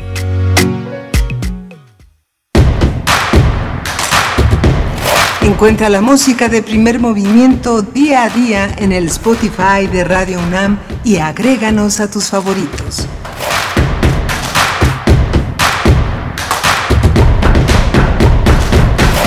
Miércoles 25 de agosto de 2021 y son las 9 con 4 minutos hora del centro del país, el día en el que les saludamos eh, pues en esta mañana de primer movimiento aquí en Radio UNAM. Gracias por su escucha. Igualmente saludo a quienes se encuentran allá en cabina eh, dándolo todo todos los días. Está Socorro Montes en los controles técnicos llevando a buen, puerto esta, esta nave. Está también eh, Violeta Berber esta mañana en la asistencia de producción el resto del equipo en sus, en sus puestos. Y bueno, hoy, eh, eh, este día, también con la participación de nuestra colega, compañera muy admirada de Yanira Morán, eh, titular de Prisma RU, que se transmite de 1 a 3 de lunes a viernes aquí en el 96.1 de la frecuencia modulada, en el 860 de AM, por supuesto, también en www.radio.unam.mx. Y es un gusto compartir contigo, querida Deyanira. Tenemos varios comentarios en redes, además, dándote los buenos días. ¿Cómo te encuentras?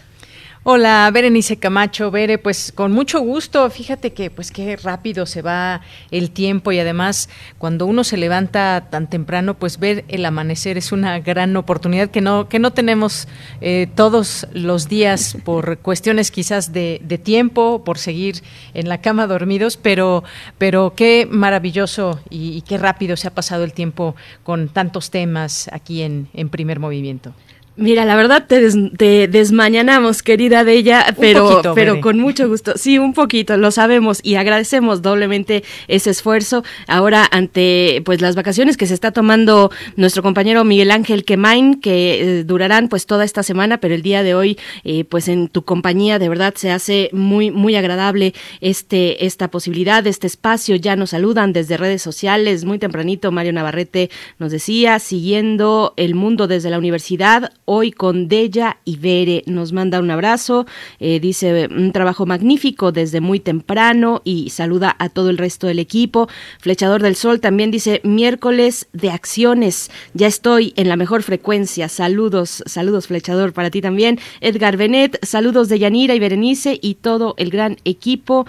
Eh, em, refrancito por acá también dice qué bonito comenzar el miércoles de fonografías de bolsillo. Eh, en la primera hora que tuvimos, como cada miércoles, a Pavel Granados. Y, dice también, continúa refrancito, llevando a volar la imaginación, pensando la música que se escucha, que se escucha en Macondo, ese tipo de relaciones construidas con información y capacidad de ordenar tantos datos. Agradezco muchísimo a Pavel Granados, dice refrancito. Y bien, pues eh, Alfonso de, Albo, de Alba Arcos también acá pasando lista, dice Aracataca, Macondo, Bogonzón, Bogonsor, eh, sonoridades tropicales. Ay, sí, qué ricas son las sonoridades tropicales. Alfonso de Alba Arcos, Rosario mm, Durán Martínez igualmente nos da los buenos días.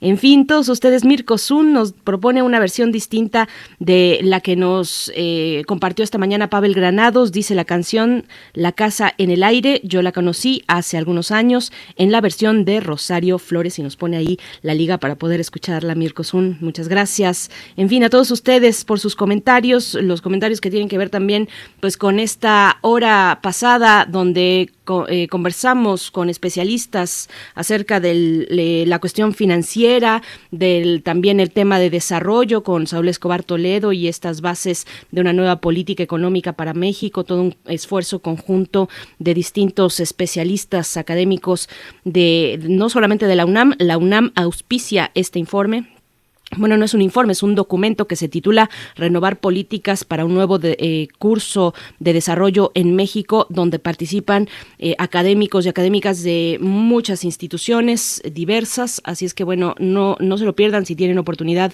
de echarle un buen ojo. Nuevo curso de desarrollo.unam.mx es el lugar donde lo podrán encontrar.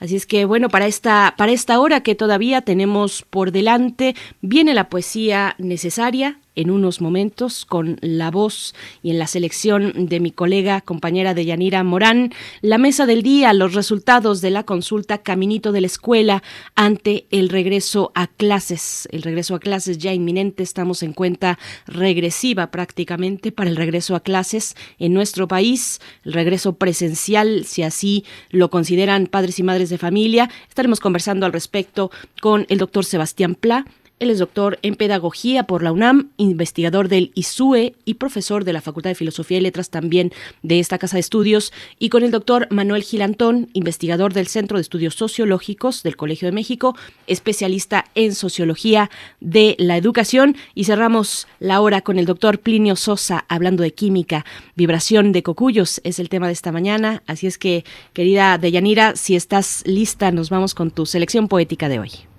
Estoy ya lista, querida Bere, pues vamos a, voy a leerles un poema de Débora Paul, que es una joven poeta, eh, dramaturga española, madrileña, y combinaré este, este texto, este, este poema, con una canción de los Rolling Stones, que pues evidentemente hacer homenaje a Charlie Watts y que bueno, esta, esta canción se dio a conocer el año pasado, es, ha sido del material último, del último material que hemos conocido de esta leyenda musical que se llama Living in a Ghost Town, que salió el año pasado, 23 de abril, y que pues nos habla eh, de este encierro, de la pandemia, de cómo las ciudades, en muchas ciudades se, se volvieron un pueblo fantasma y eh, pues como parte de estos tiempos que estamos viviendo. Y además, pues eh, decía yo, haciendo homenaje a este gran músico, esta leyenda que siempre de alguna manera seguirá en los, eh, en los escenarios cuando los Rolling Stones se vuelvan a presentar, que ya tenían, ya tenían planeada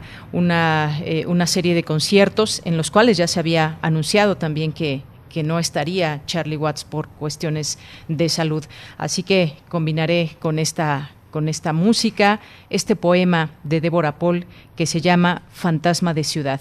Y dice así, No sé dónde estoy, mis sentidos están ciegos, mis sentimientos mudos, pero yo veo y siento a todo el mundo. Los veo como espectros caminantes, seres de andares vacilantes. Los veo en silencio, como fantasmas que respiran, como muertos que viven y caminan. Observo la ciudad desde el otro plano de la realidad, viendo sin ser vista por los demás, caminando entre los muros cuando quiero caminar, enciendo farolas con mi pestañear, esquivando en silencio las calles como un fantasma de ciudad.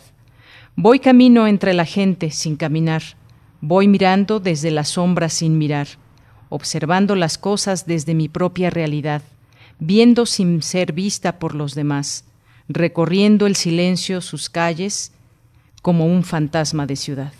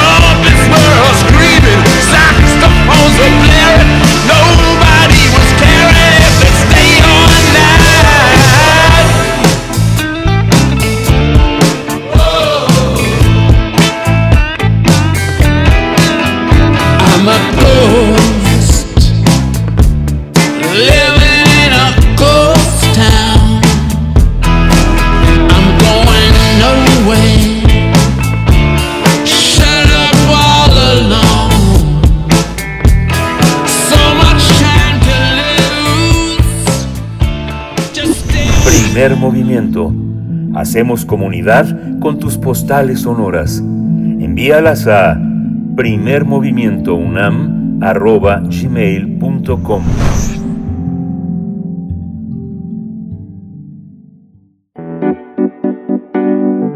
La mesa del día. 70% de los niños y niñas en México quiere regresar a la escuela. Así lo demuestra a través de sus resultados la consulta Caminito de la Escuela que realizó la Comisión de Derechos Humanos de la Ciudad de México. Nacheli Ramírez Hernández, presidenta de la institución gubernamental encargada de la protección de los derechos humanos en la capital, informó que en esta consulta participaron 37.764 niños, niñas y adolescentes de todo el país a través de un cuestionario en línea y 267 niños menores de 7 años que mandaron sus dibujos. La mayoría de las respuestas recibidas de los menores de edad provienen de Puebla, la Ciudad de México, Jalisco, el Estado de México, Chihuahua, Hidalgo, Nuevo León, Morelos, Durango, Coahuila y Quintana Roo. El 68% se pronunció a favor del retorno a las clases presenciales. En este sentido, cabe señalar que los menores que cursan la primaria son quienes tienen más ganas de regresar a clases presenciales. Le siguen los de secundaria y luego los de preescolar. Sin embargo, los adolescentes de entre 12 y 17 años de edad reflejaron mayor porcentaje de indecisión, mientras que gran parte de los menores con discapacidad prefieren no regresar a las aulas. Por otro lado, Delfina Gómez, secretaria de Educación Pública, afirmó ayer que para el regreso a clases presenciales del próximo 30 de agosto estarán listos para abrir el 90% de los planteles de educación básica. La SEP publicó la semana, eh, esta semana una actualización de la Estrategia Nacional para el Regreso Seguro a las Escuelas de Educación Básica. Bien, pues en la antesala de este regreso a las aulas tendremos esta mañana una conversación sobre los resultados, pues de la consulta Caminito de la escuela, por supuesto, y de lo que todo lo que implica este momento en el que nos encontramos. Y para este propósito se encuentran ya con nosotros, eh, nos encontramos en compañía del doctor Sebastián Pla, doctor en pedagogía por la UNAM, investigador del ISUE y profesor de la Facultad de Filosofía y Letras también de esta casa de estudios. Doctor Sebastián Pla, siempre un gusto conversar. Bienvenido una vez más a Primer Movimiento. Buenos días. Buenos días, muchas gracias por la invitación. Gracias. Y bueno, también, sí, adelante, adelante, querida. Perdón, Bere, nos acompaña el doctor Manuel Gilantón también, que es investigador del Centro de Estudios Sociológicos del Colegio de México y es especialista en sociología de la educación. Doctor Manuel Gilantón, bienvenido. Hola, hola, ¿cómo están? ¿Qué tal, Sebastián? Hola, Manuel. Hola, hola. ¿Qué tal? Bienvenidos ambos. Eh, pues empezamos esta, esta charla. Antes de pasar tal vez a lo que refleja la consulta, a sus consideraciones, eh, preguntarles eh, un contexto, un contexto del punto en el que nos encontramos con ya lo que se ha publicado a través de la Secretaría de Educación Pública, esta Estrategia Nacional para el Regreso Seguro a las Escuelas de Educación Básica. Doctor Manuel Gilantón, si nos hace el favor de abrir la conversación, por favor. Bueno, eh, muchísimas gracias por invitarme a conversar con ustedes, José Sebastián. Yo creo que estamos en un momento en el que, y hay días, sino en cinco días, estamos eh, al lunes 30. Y yo creo que yo no le llamaría el, el, regreso, o yo creo más bien que no deberíamos llamarle del todo el regreso a las aulas, el regreso a las clases presenciales, porque si no hacemos que esta decisión sea una decisión local, una decisión en la cual la comunidad escolar eh, decida los modos y si hay condiciones y de qué manera, etcétera, regresar a las, a, las aulas, estaríamos, eh, así en términos generales, diciendo, bueno, todos regresamos, estaríamos cometiendo un error dado que hay algunas variables muy importantes que tenemos que tomar en cuenta y que son muy diferentes en, en, el país. Nada más por darles un ejemplo de lo que quiero llamar por una decisión eh, local, no necesariamente en cada escuela, pero sí mucho más abajo de, de, lo que hemos considerado muchas veces a nivel nacional o de Estado. Nada más una, una se recomienda, por ejemplo, que haya actividades al aire libre. Perfecto. Hay que tomar en cuenta que es muy distinto hacer actividades al aire libre en Mexicali a 38 grados que en el altiplano a, a 20. Si sacas a sus niños a esa, a esa temperatura en Mexicali, pues vas a tener un problema. ¿Por qué? Porque el calor es eh, eh, muy fuerte. Este, esta, este ejemplo del clima es solamente para señalar cómo no hay ninguna eh, medida general de aplicación inmediata que no tenga que ser considerada con cuidado en cada contexto. Cómo está la curva de la pandemia, cómo está la infraestructura, cómo está el, nivel de ventilación, porque en el caso de Mexicali se dice, ah, bueno, no hay problema, entonces se dan los salones con aire acondicionado. Bueno, habría que ver si el aire acondicionado es de los que funcionan reciclando el aire o lo renuevan. Para nada soy experto en eso. Solo quiero insistir muchísimo en que si el regreso a las aulas, a las actividades presenciales, va a ser para bien y bien pensado, tiene que ser un asunto que esté muy modulado por las comunidades escolares eh, para que la modalidad del regreso sea la adecuada a su contexto. Y obviamente, además de que hay climas y hay condiciones, hay un asunto que no se ha tomado mucho en cuenta. Los niños no se eh, no dejaron ir a la escuela, no se cerró el, sistema escolar, porque ahí hubiese, en el, entorno escolar, hubiese una, una gran cantidad de contagios, ni siquiera se sabía al inicio. No, se cerraron para reducir la movilidad en el espacio público. De un día para otro, 37 millones de mexicanos, entre niños, niñas, maestros, empleados, etcétera, dejaron de salir para contribuir a la reducción de la movilidad y por lo tanto a la exponencial transmisión del contagio. Eh, creo que en este retorno no se debe dejar para nada de fuera que los niños no brotan en las escuelas como si fuesen hongos, sino que llegan al plantel. Y otra vez es muy distinto una escuela en la que los niños llegan caminando desde sus casas sin compañía porque es una comunidad pequeña, a aquella en la que tienen que ir acompañados o en las que, como en la Ciudad de México, por ejemplo, van a implicar en muchos casos el traslado al, plantel acompañados usando 20, 30 minutos el, transporte público. Es decir, al incrementar la movilidad en la curva más alta que hemos tenido, bueno, de las más altas que hemos tenido por, la, por el nuevo variable, eh, esta delta, sí tenemos que tener mucho, mucho muy en cuenta que tasa, digamos, de movilidad va a implicar el retorno, porque va a recargar el transporte público y ahí sí no hay sana distancia. ¿no? En un micro no podemos estar a metro y medio. En ese sentido, creo que estamos ante el inicio de una posibilidad que va a ser muy benéfica para los niños, las niñas, para el país, para la economía, sí y solo sí se hacen consideraciones muy, muy delicadas a, nivel local y por otro lado con un acompañamiento muy serio de la autoridad educativa y de las autoridades de salud. No somos epidemiólogos. Y, ojalá fuese con un, con un programa pedagógico distinto a, bueno, como decíamos ayer, vamos a continuar con la clase X, ¿no? Eso es lo que diría para, como arranque y me importaba mucho decirlo. Le agradecemos, eh, doctor Manuel Gilantón. Igualmente, la misma cuestión, doctor Sebastián, Pla, eh, un comentario sobre este inicio, lo que ha anunciado la SEP, las disposiciones para el regreso presencial. Doy brevemente lectura a estas, al llamado, estas eh, nueve acciones clave que propone la SEP. La primera es integrar y activar los comités participativos de salud escolar en las escuelas básica o medio superior y superior, quienes deberán establecer comunicación con su centro de salud más cercano cuando se requiera. También, en segundo punto, establecer filtros de salud en casa, en la entrada de la escuela y en el salón de clases. Tercer punto, lavar las manos con agua y jabón, uso de gel antibacterial. Cuatro, usar el cubrebocas de manera correcta sobre nariz y boca. Cinco, mantenerse a la distancia. Seis, dar mayor uso a los espacios abiertos, de lo que comentaba ya el doctor Gilantón. Siete, suspender cualquier tipo de ceremonias o reuniones que concentren a la comunidad escolar. Ocho, avisar inmediatamente a las autoridades competentes en caso de que se detecte o se sospeche que alguna persona presente algún signo o síntoma respiratorio relacionado con el virus SARS-CoV-2.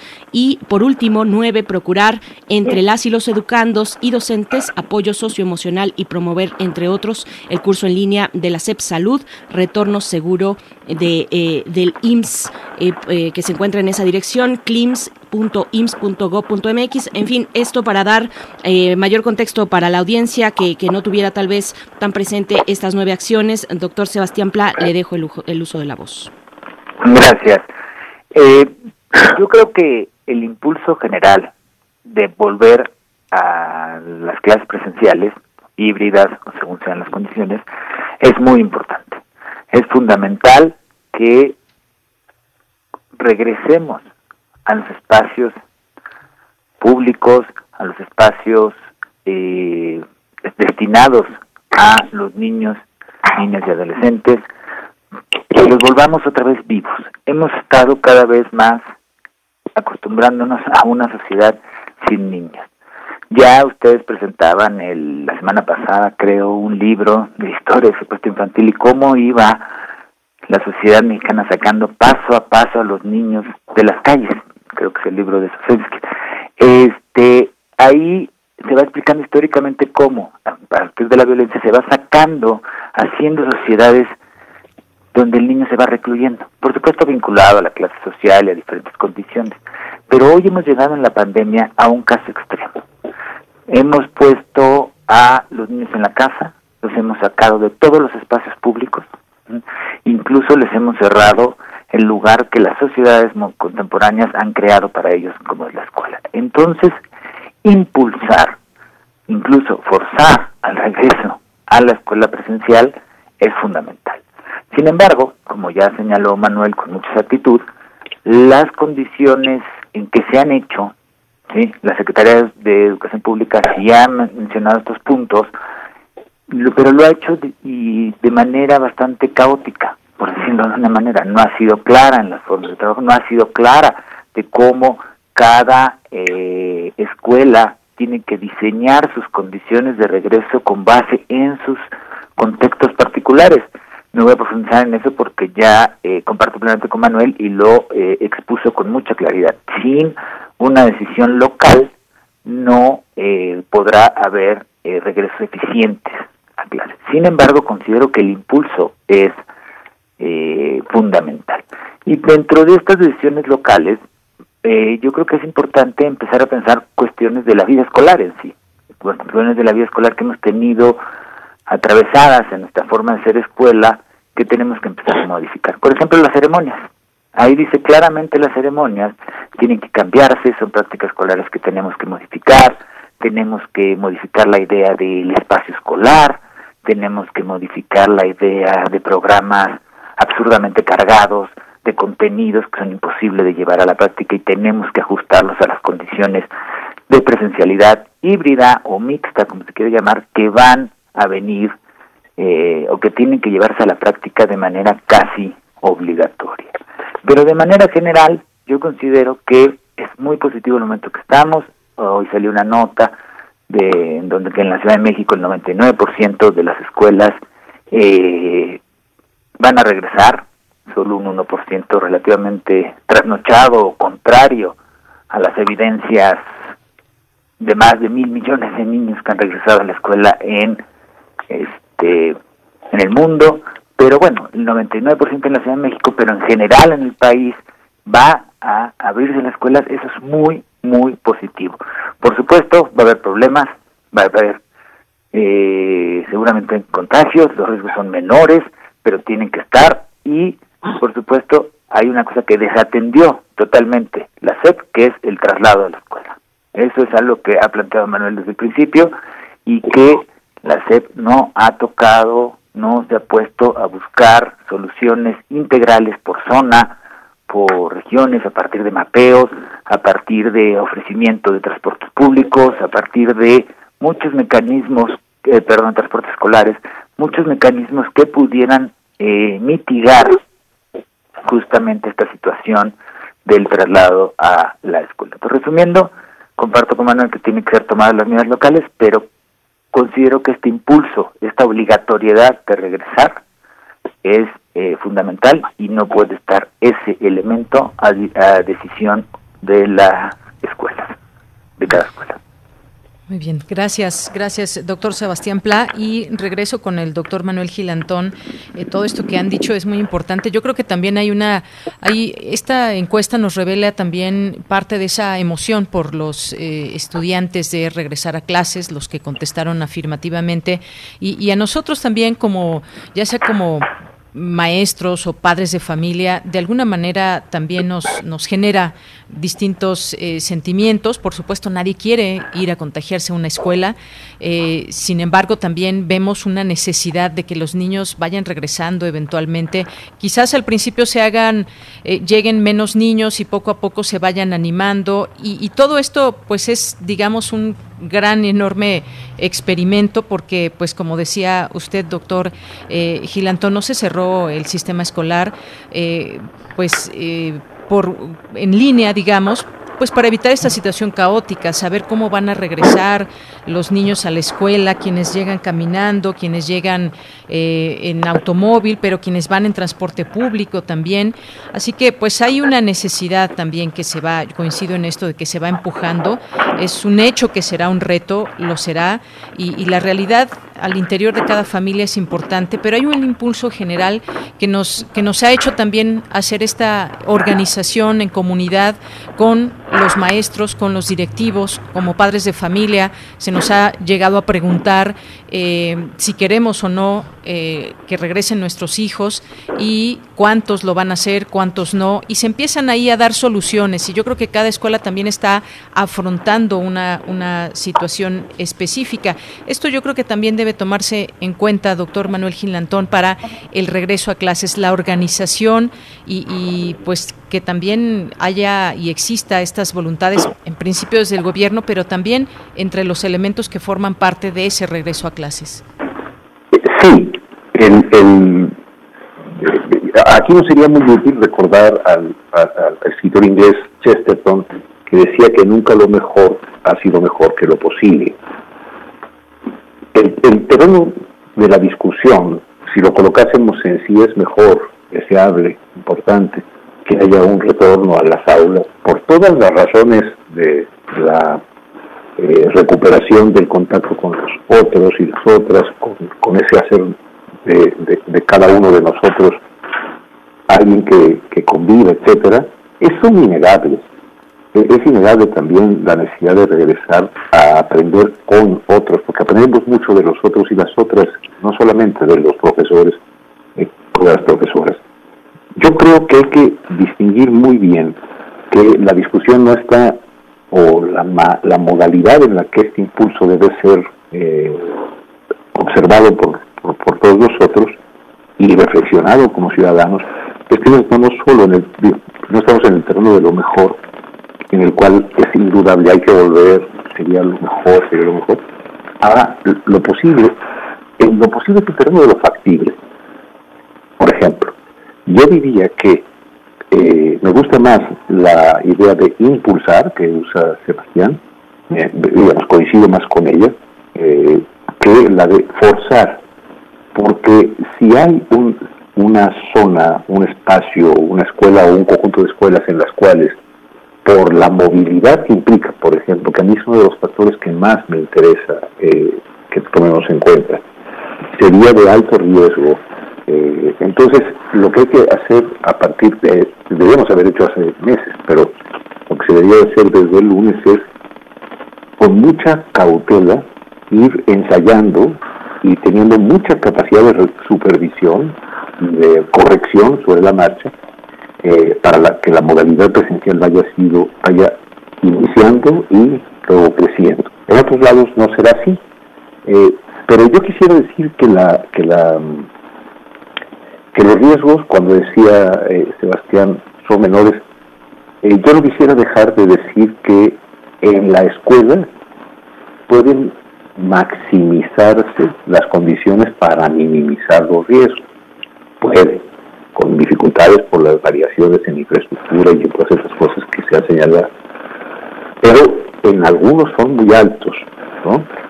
Y cuando se compara con el mundo, y lo hace muy bien eh, Sebastián, porque de los cantidades escolares que hay en el mundo, ciento y pico millones no lo han hecho y de ellos treinta y tantos millones nuestros, llama la atención eh, que, en México haya prolongado tanto el cierre de las escuelas. Yo creo que también en parte tiene que ver con las condiciones de, a las que me refería de movilidad y infraestructura. Pero pues sí, sí la, la, eh, la, encuentro que la respuesta de los niños es está ubicada en el terreno de lo deseable, de lo que quieren y que eh, tiene que ser algo que acompañemos nosotros, no dejemos de oír. Su voz es importantísima y la importancia de lo que dicen crucial, pero hay que acompañar a ese, a ese deseo, esa necesidad también de una factibilidad. Eh, la analogía es imperfecta, pero quisiera proponérselas. Eh, en caso de una guerra, en caso de una situación en la cual hay peligro al salir, en el caso de todas las especies conocidas, etcétera, lo deseable siempre ha sido volver al pero en muchas ocasiones no es posible y el de lo factible creo que tiene que ser considerado con mucho cuidado. Y acompañar incluso a los niños en diálogo si es que tiene que ser muy paulatino o no es posible durante dos semanas en los que se arregla la escuela, etcétera. O sea, hay que ser, creo, eh, también de este ejercicio de regreso un ejercicio pedagógico, ¿no? Este, y en ese sentido me, parece que eh, la, el sondeo, porque no es una encuesta y para nada tiene eh, representatividad nacional lo que ha hecho la Comisión Nacional y la Comisión de Derechos de la Ciudad de México, es algo muy importante. ¿no? Lo que ese sondeo nos dice es algo importante, pero no es una encuesta nacional.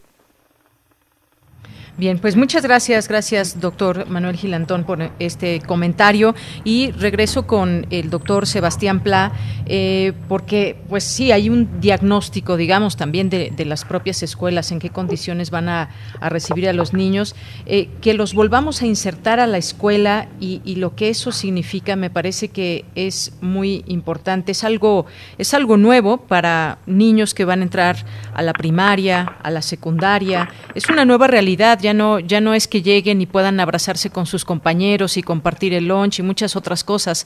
Quienes ya han estado en la escuela, eh, pues lo saben perfectamente, esa realidad ya no será. Si eran 20, 30, 40, 50 alumnos, pues no será ni, ni la mitad. Están los números, por otra parte, que da UNICEF y, las, eh, las opiniones que también se han vertido en este sentido. Pues sí, es, es, es un riesgo, puede ser un riesgo, la vida misma es un, es un riesgo, pero pues un riesgo donde se cierre la puerta a los contagios, pues será es el gran reto y de todo eso, pues todos formamos parte, somos parte de ese de ese todo, pero no olvidar también esta parte de la salud eh, mental, de la eh, pues la salud psicológica de, de, los de los niños, de los estudiantes.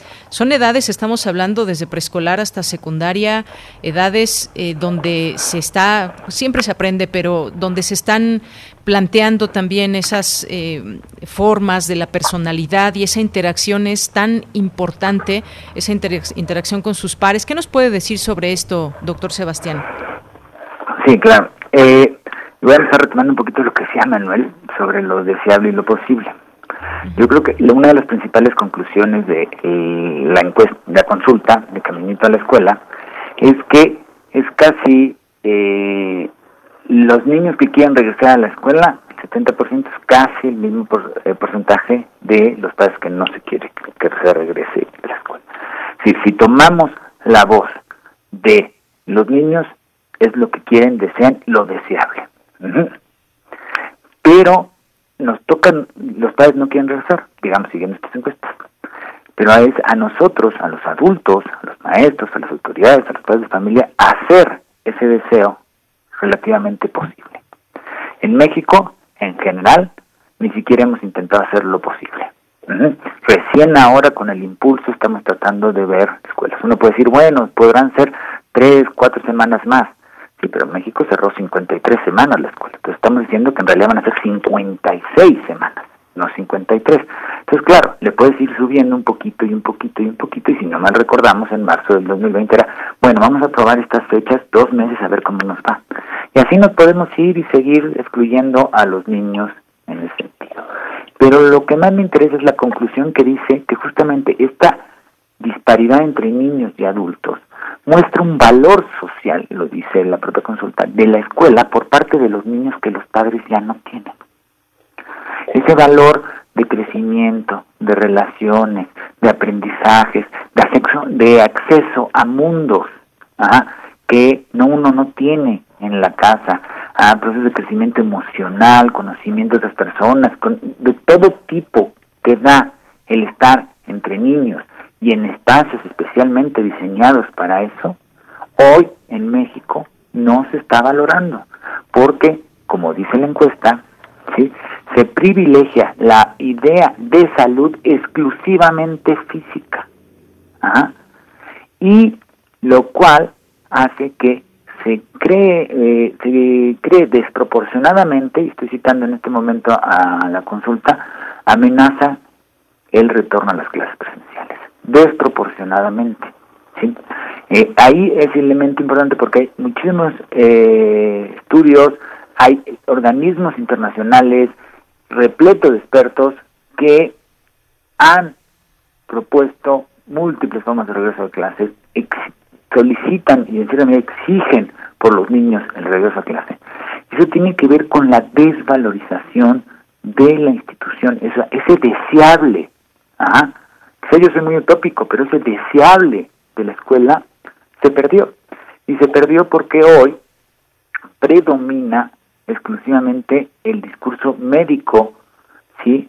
epidemiológico sobre la educación.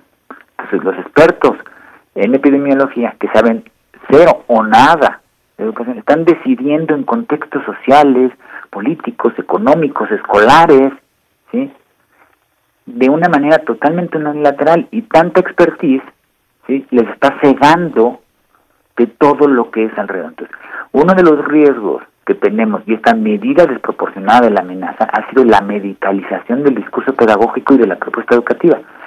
No estoy diciendo que no haya que en todas las escuelas haya condiciones para regresar a clase. Por supuesto, la desigualdad es enorme en la educación, pero si no las abrimos bajo las condiciones que tenemos, nos vamos a quejar de la desigualdad en el mismo momento que estamos reproduciendo y aumentando la desigualdad. Entonces, yo sí creo importante lo que ha planteado toda la cuestión socioemocional, el desarrollo de los chicos, el acceso a conocimientos muy diversos, todo eso que han perdido, pero también han perdido el espacio social. ¿ah? Y el único lugar del discurso público que queda es el discurso político de abran o no abran la escuela. Se han vuelto un, este, en muchos ámbitos, un instrumento de eh, la discusión política que pone a los niños en un lugar meramente utilitario en relación a lo político. Y eso, por supuesto, afecta a todo, porque, como le decimos a nuestros niños? Que la sociedad mexicana ha considerado durante año y medio que no tienen derecho a ser parte de la sociedad o estar encerrados en casa porque les hemos cerrado todos los espacios. Eso es una cuestión de y con este cierro de lo deseable y lo posible. Por supuesto, lo deseable a veces inalcanzable, pero sin esa idea utópica, sin esas posibilidades de querer hacer algo, lo posible nos puede quedar en muy reducido, en muy elemental, incluso en todo aquello que los niños están diciendo necesito y que los padres, las autoridades, algunos maestros o la sociedad adulta en general está diciendo no. Y en especial dentro de esa sociedad adulta, aquellos médicos que solo ven la realidad a partir de lo médico sin entender los aspectos de la pandemia en sus múltiples dimensiones. Y eso está afectando, a mi, a mi parecer, a los niños, a los jóvenes, ¿sí? y los resultados de, la, de las encuestas de la Secretaría de Gobernación, de las propias este, consultas de la Comisión Nacional de Derechos Humanos, bueno, de la Ciudad de México, muestran que las consecuencias pueden ser muy, muy, muy graves. Entonces tenemos que regresar a esa idea de lo deseable y tratar de alcanzar dentro de lo deseable lo posible. Tenemos espacio ya muy breve para un comentario de cierre, para saber, pues, eh, a manera de conclusiones, sus comentarios, doctor Manuel Gilantón. Una, una cuestión muy breve. Hay un rubro en esta, en este documento, en esta encuesta que usted también llama como sondeo, donde se dedica y se, y se titula Felicidad. En ella la primera pregunta eh, es eh, cuáles son las dos cosas que te harían más feliz del regreso a tu escuela. En primer lugar, el 48.25% de los chicos encuestados dice estar con mis amigas y mis amigos. Y ahí lo ligo con lo que comentaba el doctor Pla sobre el valor que tiene la escuela que, que la casa no provee a los chicos. Así es que les dejo el micrófono, doctor Manuel Gilantón, para un comentario de cierre, por favor. Sí, rapidísimo, quiero decir, porque estamos en la radio de la Universidad Nacional, que no puede llamarse encuesta nacional a una a un sondeo en el cual la mitad de los que respondieron viven en Puebla, ¿no? y el 25% vive en la Ciudad de México, cuando en Puebla vive el 5% y en la Ciudad de México el 8%. Es decir, no debemos dejar pasar que por el tamaño de las consultas se diga que esto representa lo que opina la nación. Y no porque pues, eh, resultase quizá algo diferente, pero sí nos daría una, ya de por sí tiene el sesgo de lo tecnológico, de lo, digamos, de la cuestión eh, de acceso a computadoras, etcétera. Eso es muy importante decir. Y por otro lado, a mí parece equivocado, totalmente equivocado, que la encuesta concluya, como decía Sebastián, que mientras que para niñas y niños y adolescentes es primordial e incuestionable la función social de la escuela, para las personas adultas no lo es, por favor. No es cierto. Para niñas, niños y adolescentes es primordial, y les quieren volver, pero que tengan la función social de la escuela es casi casi como intelectualizar el asunto. No, y que las personas adultas no consideren importante la función de la escuela A ver, si algo le falta al país es despolarizar las discusiones. Aquí parece que la, este sondeo eh, mal llamado encuesta, no hecho con el mínimo de los pudores metodológicos, lo que dice nos ayuda a entender como sondeo, pero no puede llegar a la conclusión de que, a, la inferencia de que los niños, eh, si quieren eh, que haya escuela, porque la función, y que los adultos no, no, hay desinformación, hay riesgos de salud. Ah, no se hicieron cuestiones previas que hacen que ahora el impulso sea necesario, pero a mi juicio debe ser muy cauto. Yo sí creo que el, poner ahora a los adultos contra los niños es, es eh, exactamente la, lógica de la polarización. No tiene sentido. Yo creo que hay temores fundados, temores infundados. Bueno, eso se resuelve con diálogo, no con una eh, no, no con una polarización tan tan con, que deriva de una inferencia tan válida. Yo creo que ojalá, como dice Sebastián, hagamos poco a poco que lo deseable sea posible, va a ser variable, etcétera. Ojalá se haga bien y, y, este factor de la, de la movilidad no tenga un costo excesivamente alto. Doctor Sebastián Pla, un minuto para un comentario de cierre, por favor. Sí, gracias. Eh, comparto con los matices que ha hecho Manuel y sí, la polarización no es este lo mejor, sin lugar a dudas, en general es bastante negativa. Sí creo que hay un deterioro en la percepción general de la escuela, pero bueno, eso ya lo discutiremos en otro eh, momento. Lo que sí considero importante es que eh, va a ser precipitado porque no se planificó, porque por tiempo hemos tenido tiempo y de sobra, y mucho más tiempo que la inmensa eh, mayoría de los otros países. ¿Por qué? Porque hemos tenido 18 meses para pensar el regreso a clases según las condiciones de cada escuela y no se hizo. En ese sentido, todos los demonios que pone eh, Manuel son ciertos.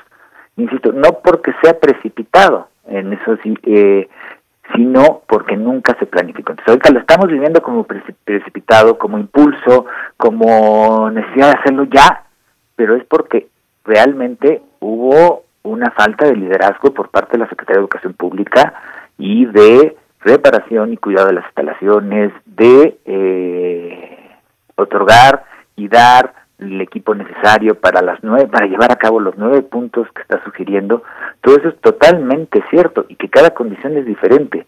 Pero insisto, a pesar de todas las condiciones que estamos, a pesar de los riesgos que implica, socialmente y especialmente para los niños, niñas y jóvenes, el regreso a la escuela es fundamental y que los daños a largo plazo, sí, pueden ser muy, muy, muy grandes y no, o quizá no lo estamos viendo, o por estos temores, por esta mala información, por estos aspectos y estos matices que hacía Manuel, estamos eh, teniendo a hacer lo que ya debimos haber hecho hace bastante tiempo. Bien, pues muchísimas gracias, doctor Sebastián Pla. Eh, pues sí, no, no debe ser esto solamente una opinión, quien quiera regresar a clases y quien no quiera hacerlo de manera presencial, sino también una, una convicción y tomar en cuenta todos estos elementos que nos han planteado. Me parece que esta conversación, esta plática, ayuda mucho a quienes estén quizás también en esta duda, los mando o no, y qué realidad apremia también en cada, en cada escuela. Muchas gracias a ambos. Gracias, doctor Sebastián Pla, doctor en Pedagogía por la UNAM, investigador del ISUE y profesor de la Facultad de Filosofía y Letras de la UNAM. Gracias, doctor. gracias a ustedes y saludos, Manuel. Gracias a las dos. Muy buenos días. Y gracias, doctor Manuel Gilantón, investigador del Centro de Estudios Sociológicos del Colegio de México, especialista en Sociología de la Educación. Gracias, doctor. Al contrario, muchas gracias a ustedes, a Sebastián y al auditorio. Hay que pensar y criticar mucho para salir adelante. Así es. Muy buenos días. Gracias. Seguimos al habla con ustedes, eh, doctores, si nos lo permiten. Más adelante, por supuesto, realizaremos y seguiremos pues con, esta cuestión que a todos nos apremia. Muy brevemente, dice Esther Chivis, dos posturas bien distintas, ¿eh? las que, disculpen, leeré a continuación. Esther Chivis dice, siendo realistas, los niños quieren regresar a clases. Claro, es lógico, necesario. Los padres no queremos que regresen por el riesgo a su salud, a la nuestra. Eh, los niños conocen los protocolos, pero también en cuestión de segundos los olvidan eh, porque andan en su mundo de juego. Refrancito dice, mañana me toca ir a lavar cisterna y limpiar, me toca. Entiendo la escasez de recursos, pero no puedo tenerlos en casa sin ver y enfrentar la vida y el entorno. Sí, sí preocupa, por supuesto, pero el futuro es demasiado incierto para seguir encerrados. Gracias. Gracias por sus comentarios. Con esto cerramos el tema, la conversación por el día de hoy. Nos vamos brevemente con algo de música a cargo de Calfu y Francisca Valenzuela, Valenzuela al azul del morir y regresamos regresamos para hablar de química. ¿Qué hacer? Se está diciendo mi espíritu con tu amor infinito. Cada día soñando, expandiéndose la finitud. Intranquila. Cada día soñando. Expandiéndose. En la finitud. Intranquila. De mi corazón, de mi corazón, de mi corazón. De mi corazón, de mi corazón, de mi corazón de mi corazón, de mi corazón, de mi corazón, de mi corazón, de mi corazón, de mi corazón. Primer movimiento. Hacemos comunidad en la sana distancia. El crisol de la química. Vibración de cocuyos, el tema de esta mañana para cerrar nuestra emisión de hoy con el doctor Plinio Sosa, quien ya nos acompaña. Él es académico de tiempo completo de la Facultad de Química, dedicado principalmente a la, a la docencia y a la divulgación de la química, como lo hace en este espacio cada miércoles. Doctor Plinio Sosa, buenos días. Eh, te saludamos en esta ocasión mi compañera Deyanira Morán y Berenice Camacho, como todos los días. Buenos días, ¿cómo te encuentras? buenos días, Berenice, Deyanira, buenos días también. Buenos días. Sí. Gracias. Las luciérnagas y los cocuyos son unos bichos maravillosos. Son unos animalitos que producen luz fría. Sí, emiten luz, pero no calor. Los focos, las fogatas, el sol emiten luz y calor. Pero las luciérnagas no. Nada más emiten luz. Desde el punto de vista de la termodinámica, se trata de un proceso muy eficiente. Casi toda la energía que se emite lo hace en forma de luz. En comparación, las bombillas eléctricas, las de Tomás Alva Edison, son terriblemente ineficientes. Sí, producen la cantidad de luz necesaria, pero una enorme proporción de la energía total se dispersa en forma de calor. Ese calor es energía que no se puede usar, simplemente se desperdicia. Bueno, la bioluminiscencia, que así se llama este fenómeno, no es exclusiva de las luciérnagas y los cocuyos. Esta capacidad también la tienen algunos otros seres vivos, pero principalmente diversas especies marinas, bacterias, hongos, medusas, calamares y peces. La bioluminiscencia la usan para diversos fines. Algunos animales de las profundidades marinas la utilizan como camuflaje. En esa oscuridad, las demás especies no se dan cuenta de que se trata de un animal. Lo confunden. ¿Con qué? Con la luz del ambiente. Algunos peces de aguas profundas, como el rape, la utilizan como un señuelo para atraer a sus presas. Otros la usan para distraer a sus depredadores y escapar, o para disuadirlos. Algunos depredadores de las luciérnagas, como los murciélagos, perciben el brillo como un indicador de toxicidad y riesgo de envenenamiento. Entonces ya no atacan, ¿no? Hay quien la usa para iluminar su entorno. El pez dragón negro emite una luz roja que muchas otras especies no pueden ver. Así, el pez dragón puede ver a su presa, pero ésta no lo puede ver a él. Y también se usa para el cortejo y la reproducción. Las luciérnagas macho revolotean emitiendo su luz para atraer a las hembras. Estas esperan en la hierba o en otras plantas y cuando ven un patrón de luces que les gusta, devuelven el destello para que los machos sepan dónde están. ¿Cómo funciona? En este proceso participan cuatro actores. La luciferina, el oxígeno, la luciferasa y el adenosin trifosfato, el ATP. La luciferina y el oxígeno reaccionan entre sí, produciéndose oxiluciferina. La luciferasa acelera la reacción y el ATP proporciona la energía para que todo esto ocurra. ¿ok? La síntesis de catalizadores es uno de los grandes propósitos de la química actual. Un catalizador es una sustancia que hace que una determinada reacción ocurra más rápidamente. Participa en la reacción, pero no se consume. Solo ayuda a aumentar la velocidad de las reacciones. La interacción del catalizador con las sustancias que reaccionan hace que la reacción se vaya por una ruta más accesible, menos costosa energéticamente y por lo tanto pues más rápida. Es como si un viajero que desconociera la geografía local quisiera pasar del Valle de México al estado de Puebla atravesando el Iztaccíhuatl. Por supuesto que se podría, pero el pobre viajero tardaría mucho más de lo necesario para llegar de un lugar a otro. Un guía podría llevarlo a través del paso de Cortés, haciendo que el trayecto fuera muchísimo más breve. En términos de la química, ese guía sería un catalizador, que ayudaría a que el viaje durara menos tiempo. La naturaleza ha creado los mejores catalizadores, o sea, nos ha ganado a los químicos. Los mejores catalizadores que nos podamos imaginar son las enzimas. La luciferasa es la enzima que cataliza la reacción entre la luciferina y el oxígeno. Y bueno, ¿y de entonces de dónde viene la luz que se percibe? De un quinto actor, la oxiluciferina, que es la sustancia que se produce. Esa oxiluciferina no es estable. Sus electrones más externos están en un nivel demasiado alto de energía. En unos cuantos nanosegundos se estabiliza, esos electrones regresan a su nivel correcto porque son atraídos al nivel más bajo de energía que les corresponde. ¿sí? Entonces, tenían cierta energía y ahora tienen menos. ¿Qué pasó con la energía sobrante? Ah, pues esa energía es precisamente la luz que emiten las luciérnagas, los cocuyos y demás seres bioluminiscentes. Bueno, más que una reflexión, un recuerdo. La antigua Veracruz, la primera, la de la enorme ceiba donde Cortés amarró su barco, la Veracruz donde frondosas ceibas, indolentes, decidieron crecer encima de la casa abandonada del conquistador. La antigua Veracruz, ese paraíso terrenal que hoy simplemente se llama La Antigua. El restaurante Bertita a la orilla del río. Ella, unos langostinos a la diabla.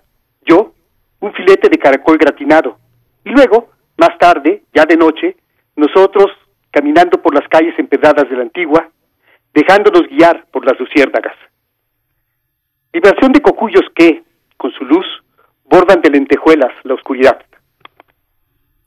Qué maravilla, doctor Plinio Sosa, y, y qué delicia también eh, con ese cierre. Muchas gracias por esta luminosa participación para cerrar el miércoles aquí en Primer Movimiento. Muchas gracias y nos encontramos en una semana. Nos vemos, nos oímos de hoy en ocho.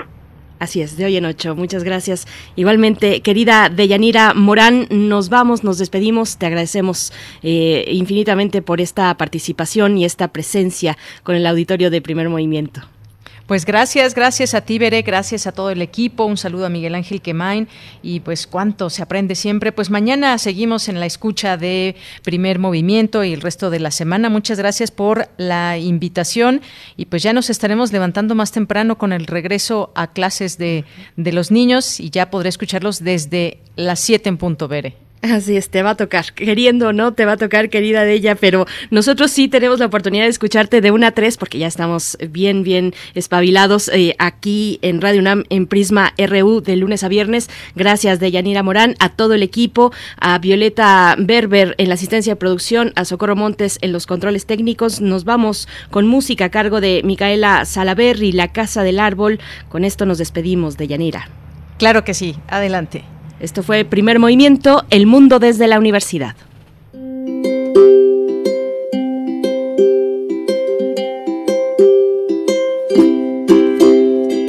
Hoy como todos los martes cuando llega la noche cae la luna llena Repito tu nombre, vamos a revocar todas nuestras decisiones Traes un poco de sal en tus pantalones y abandonas la faz Rompe corazones, miénteme que no lo recordarás y que el viento nos haga bailar. Nadie quiere que vivamos en un mundo imaginario, pero Radio UNAM presentó Primer Movimiento, El Mundo desde la Universidad, con Berenice Camacho y Miguel Ángel Quemain en la conducción. Frida Saldívar y Violeta Berber, producción. Antonio Quijano y Patricia Zavala, noticias. Miriam Trejo y Rodrigo Mota, coordinadores e invitados. Tamara Quirós, redes sociales. Arturo González y Socorro Montes, operación técnica. Servicio social, Cecilia Esquivel y Roberto Rebollo.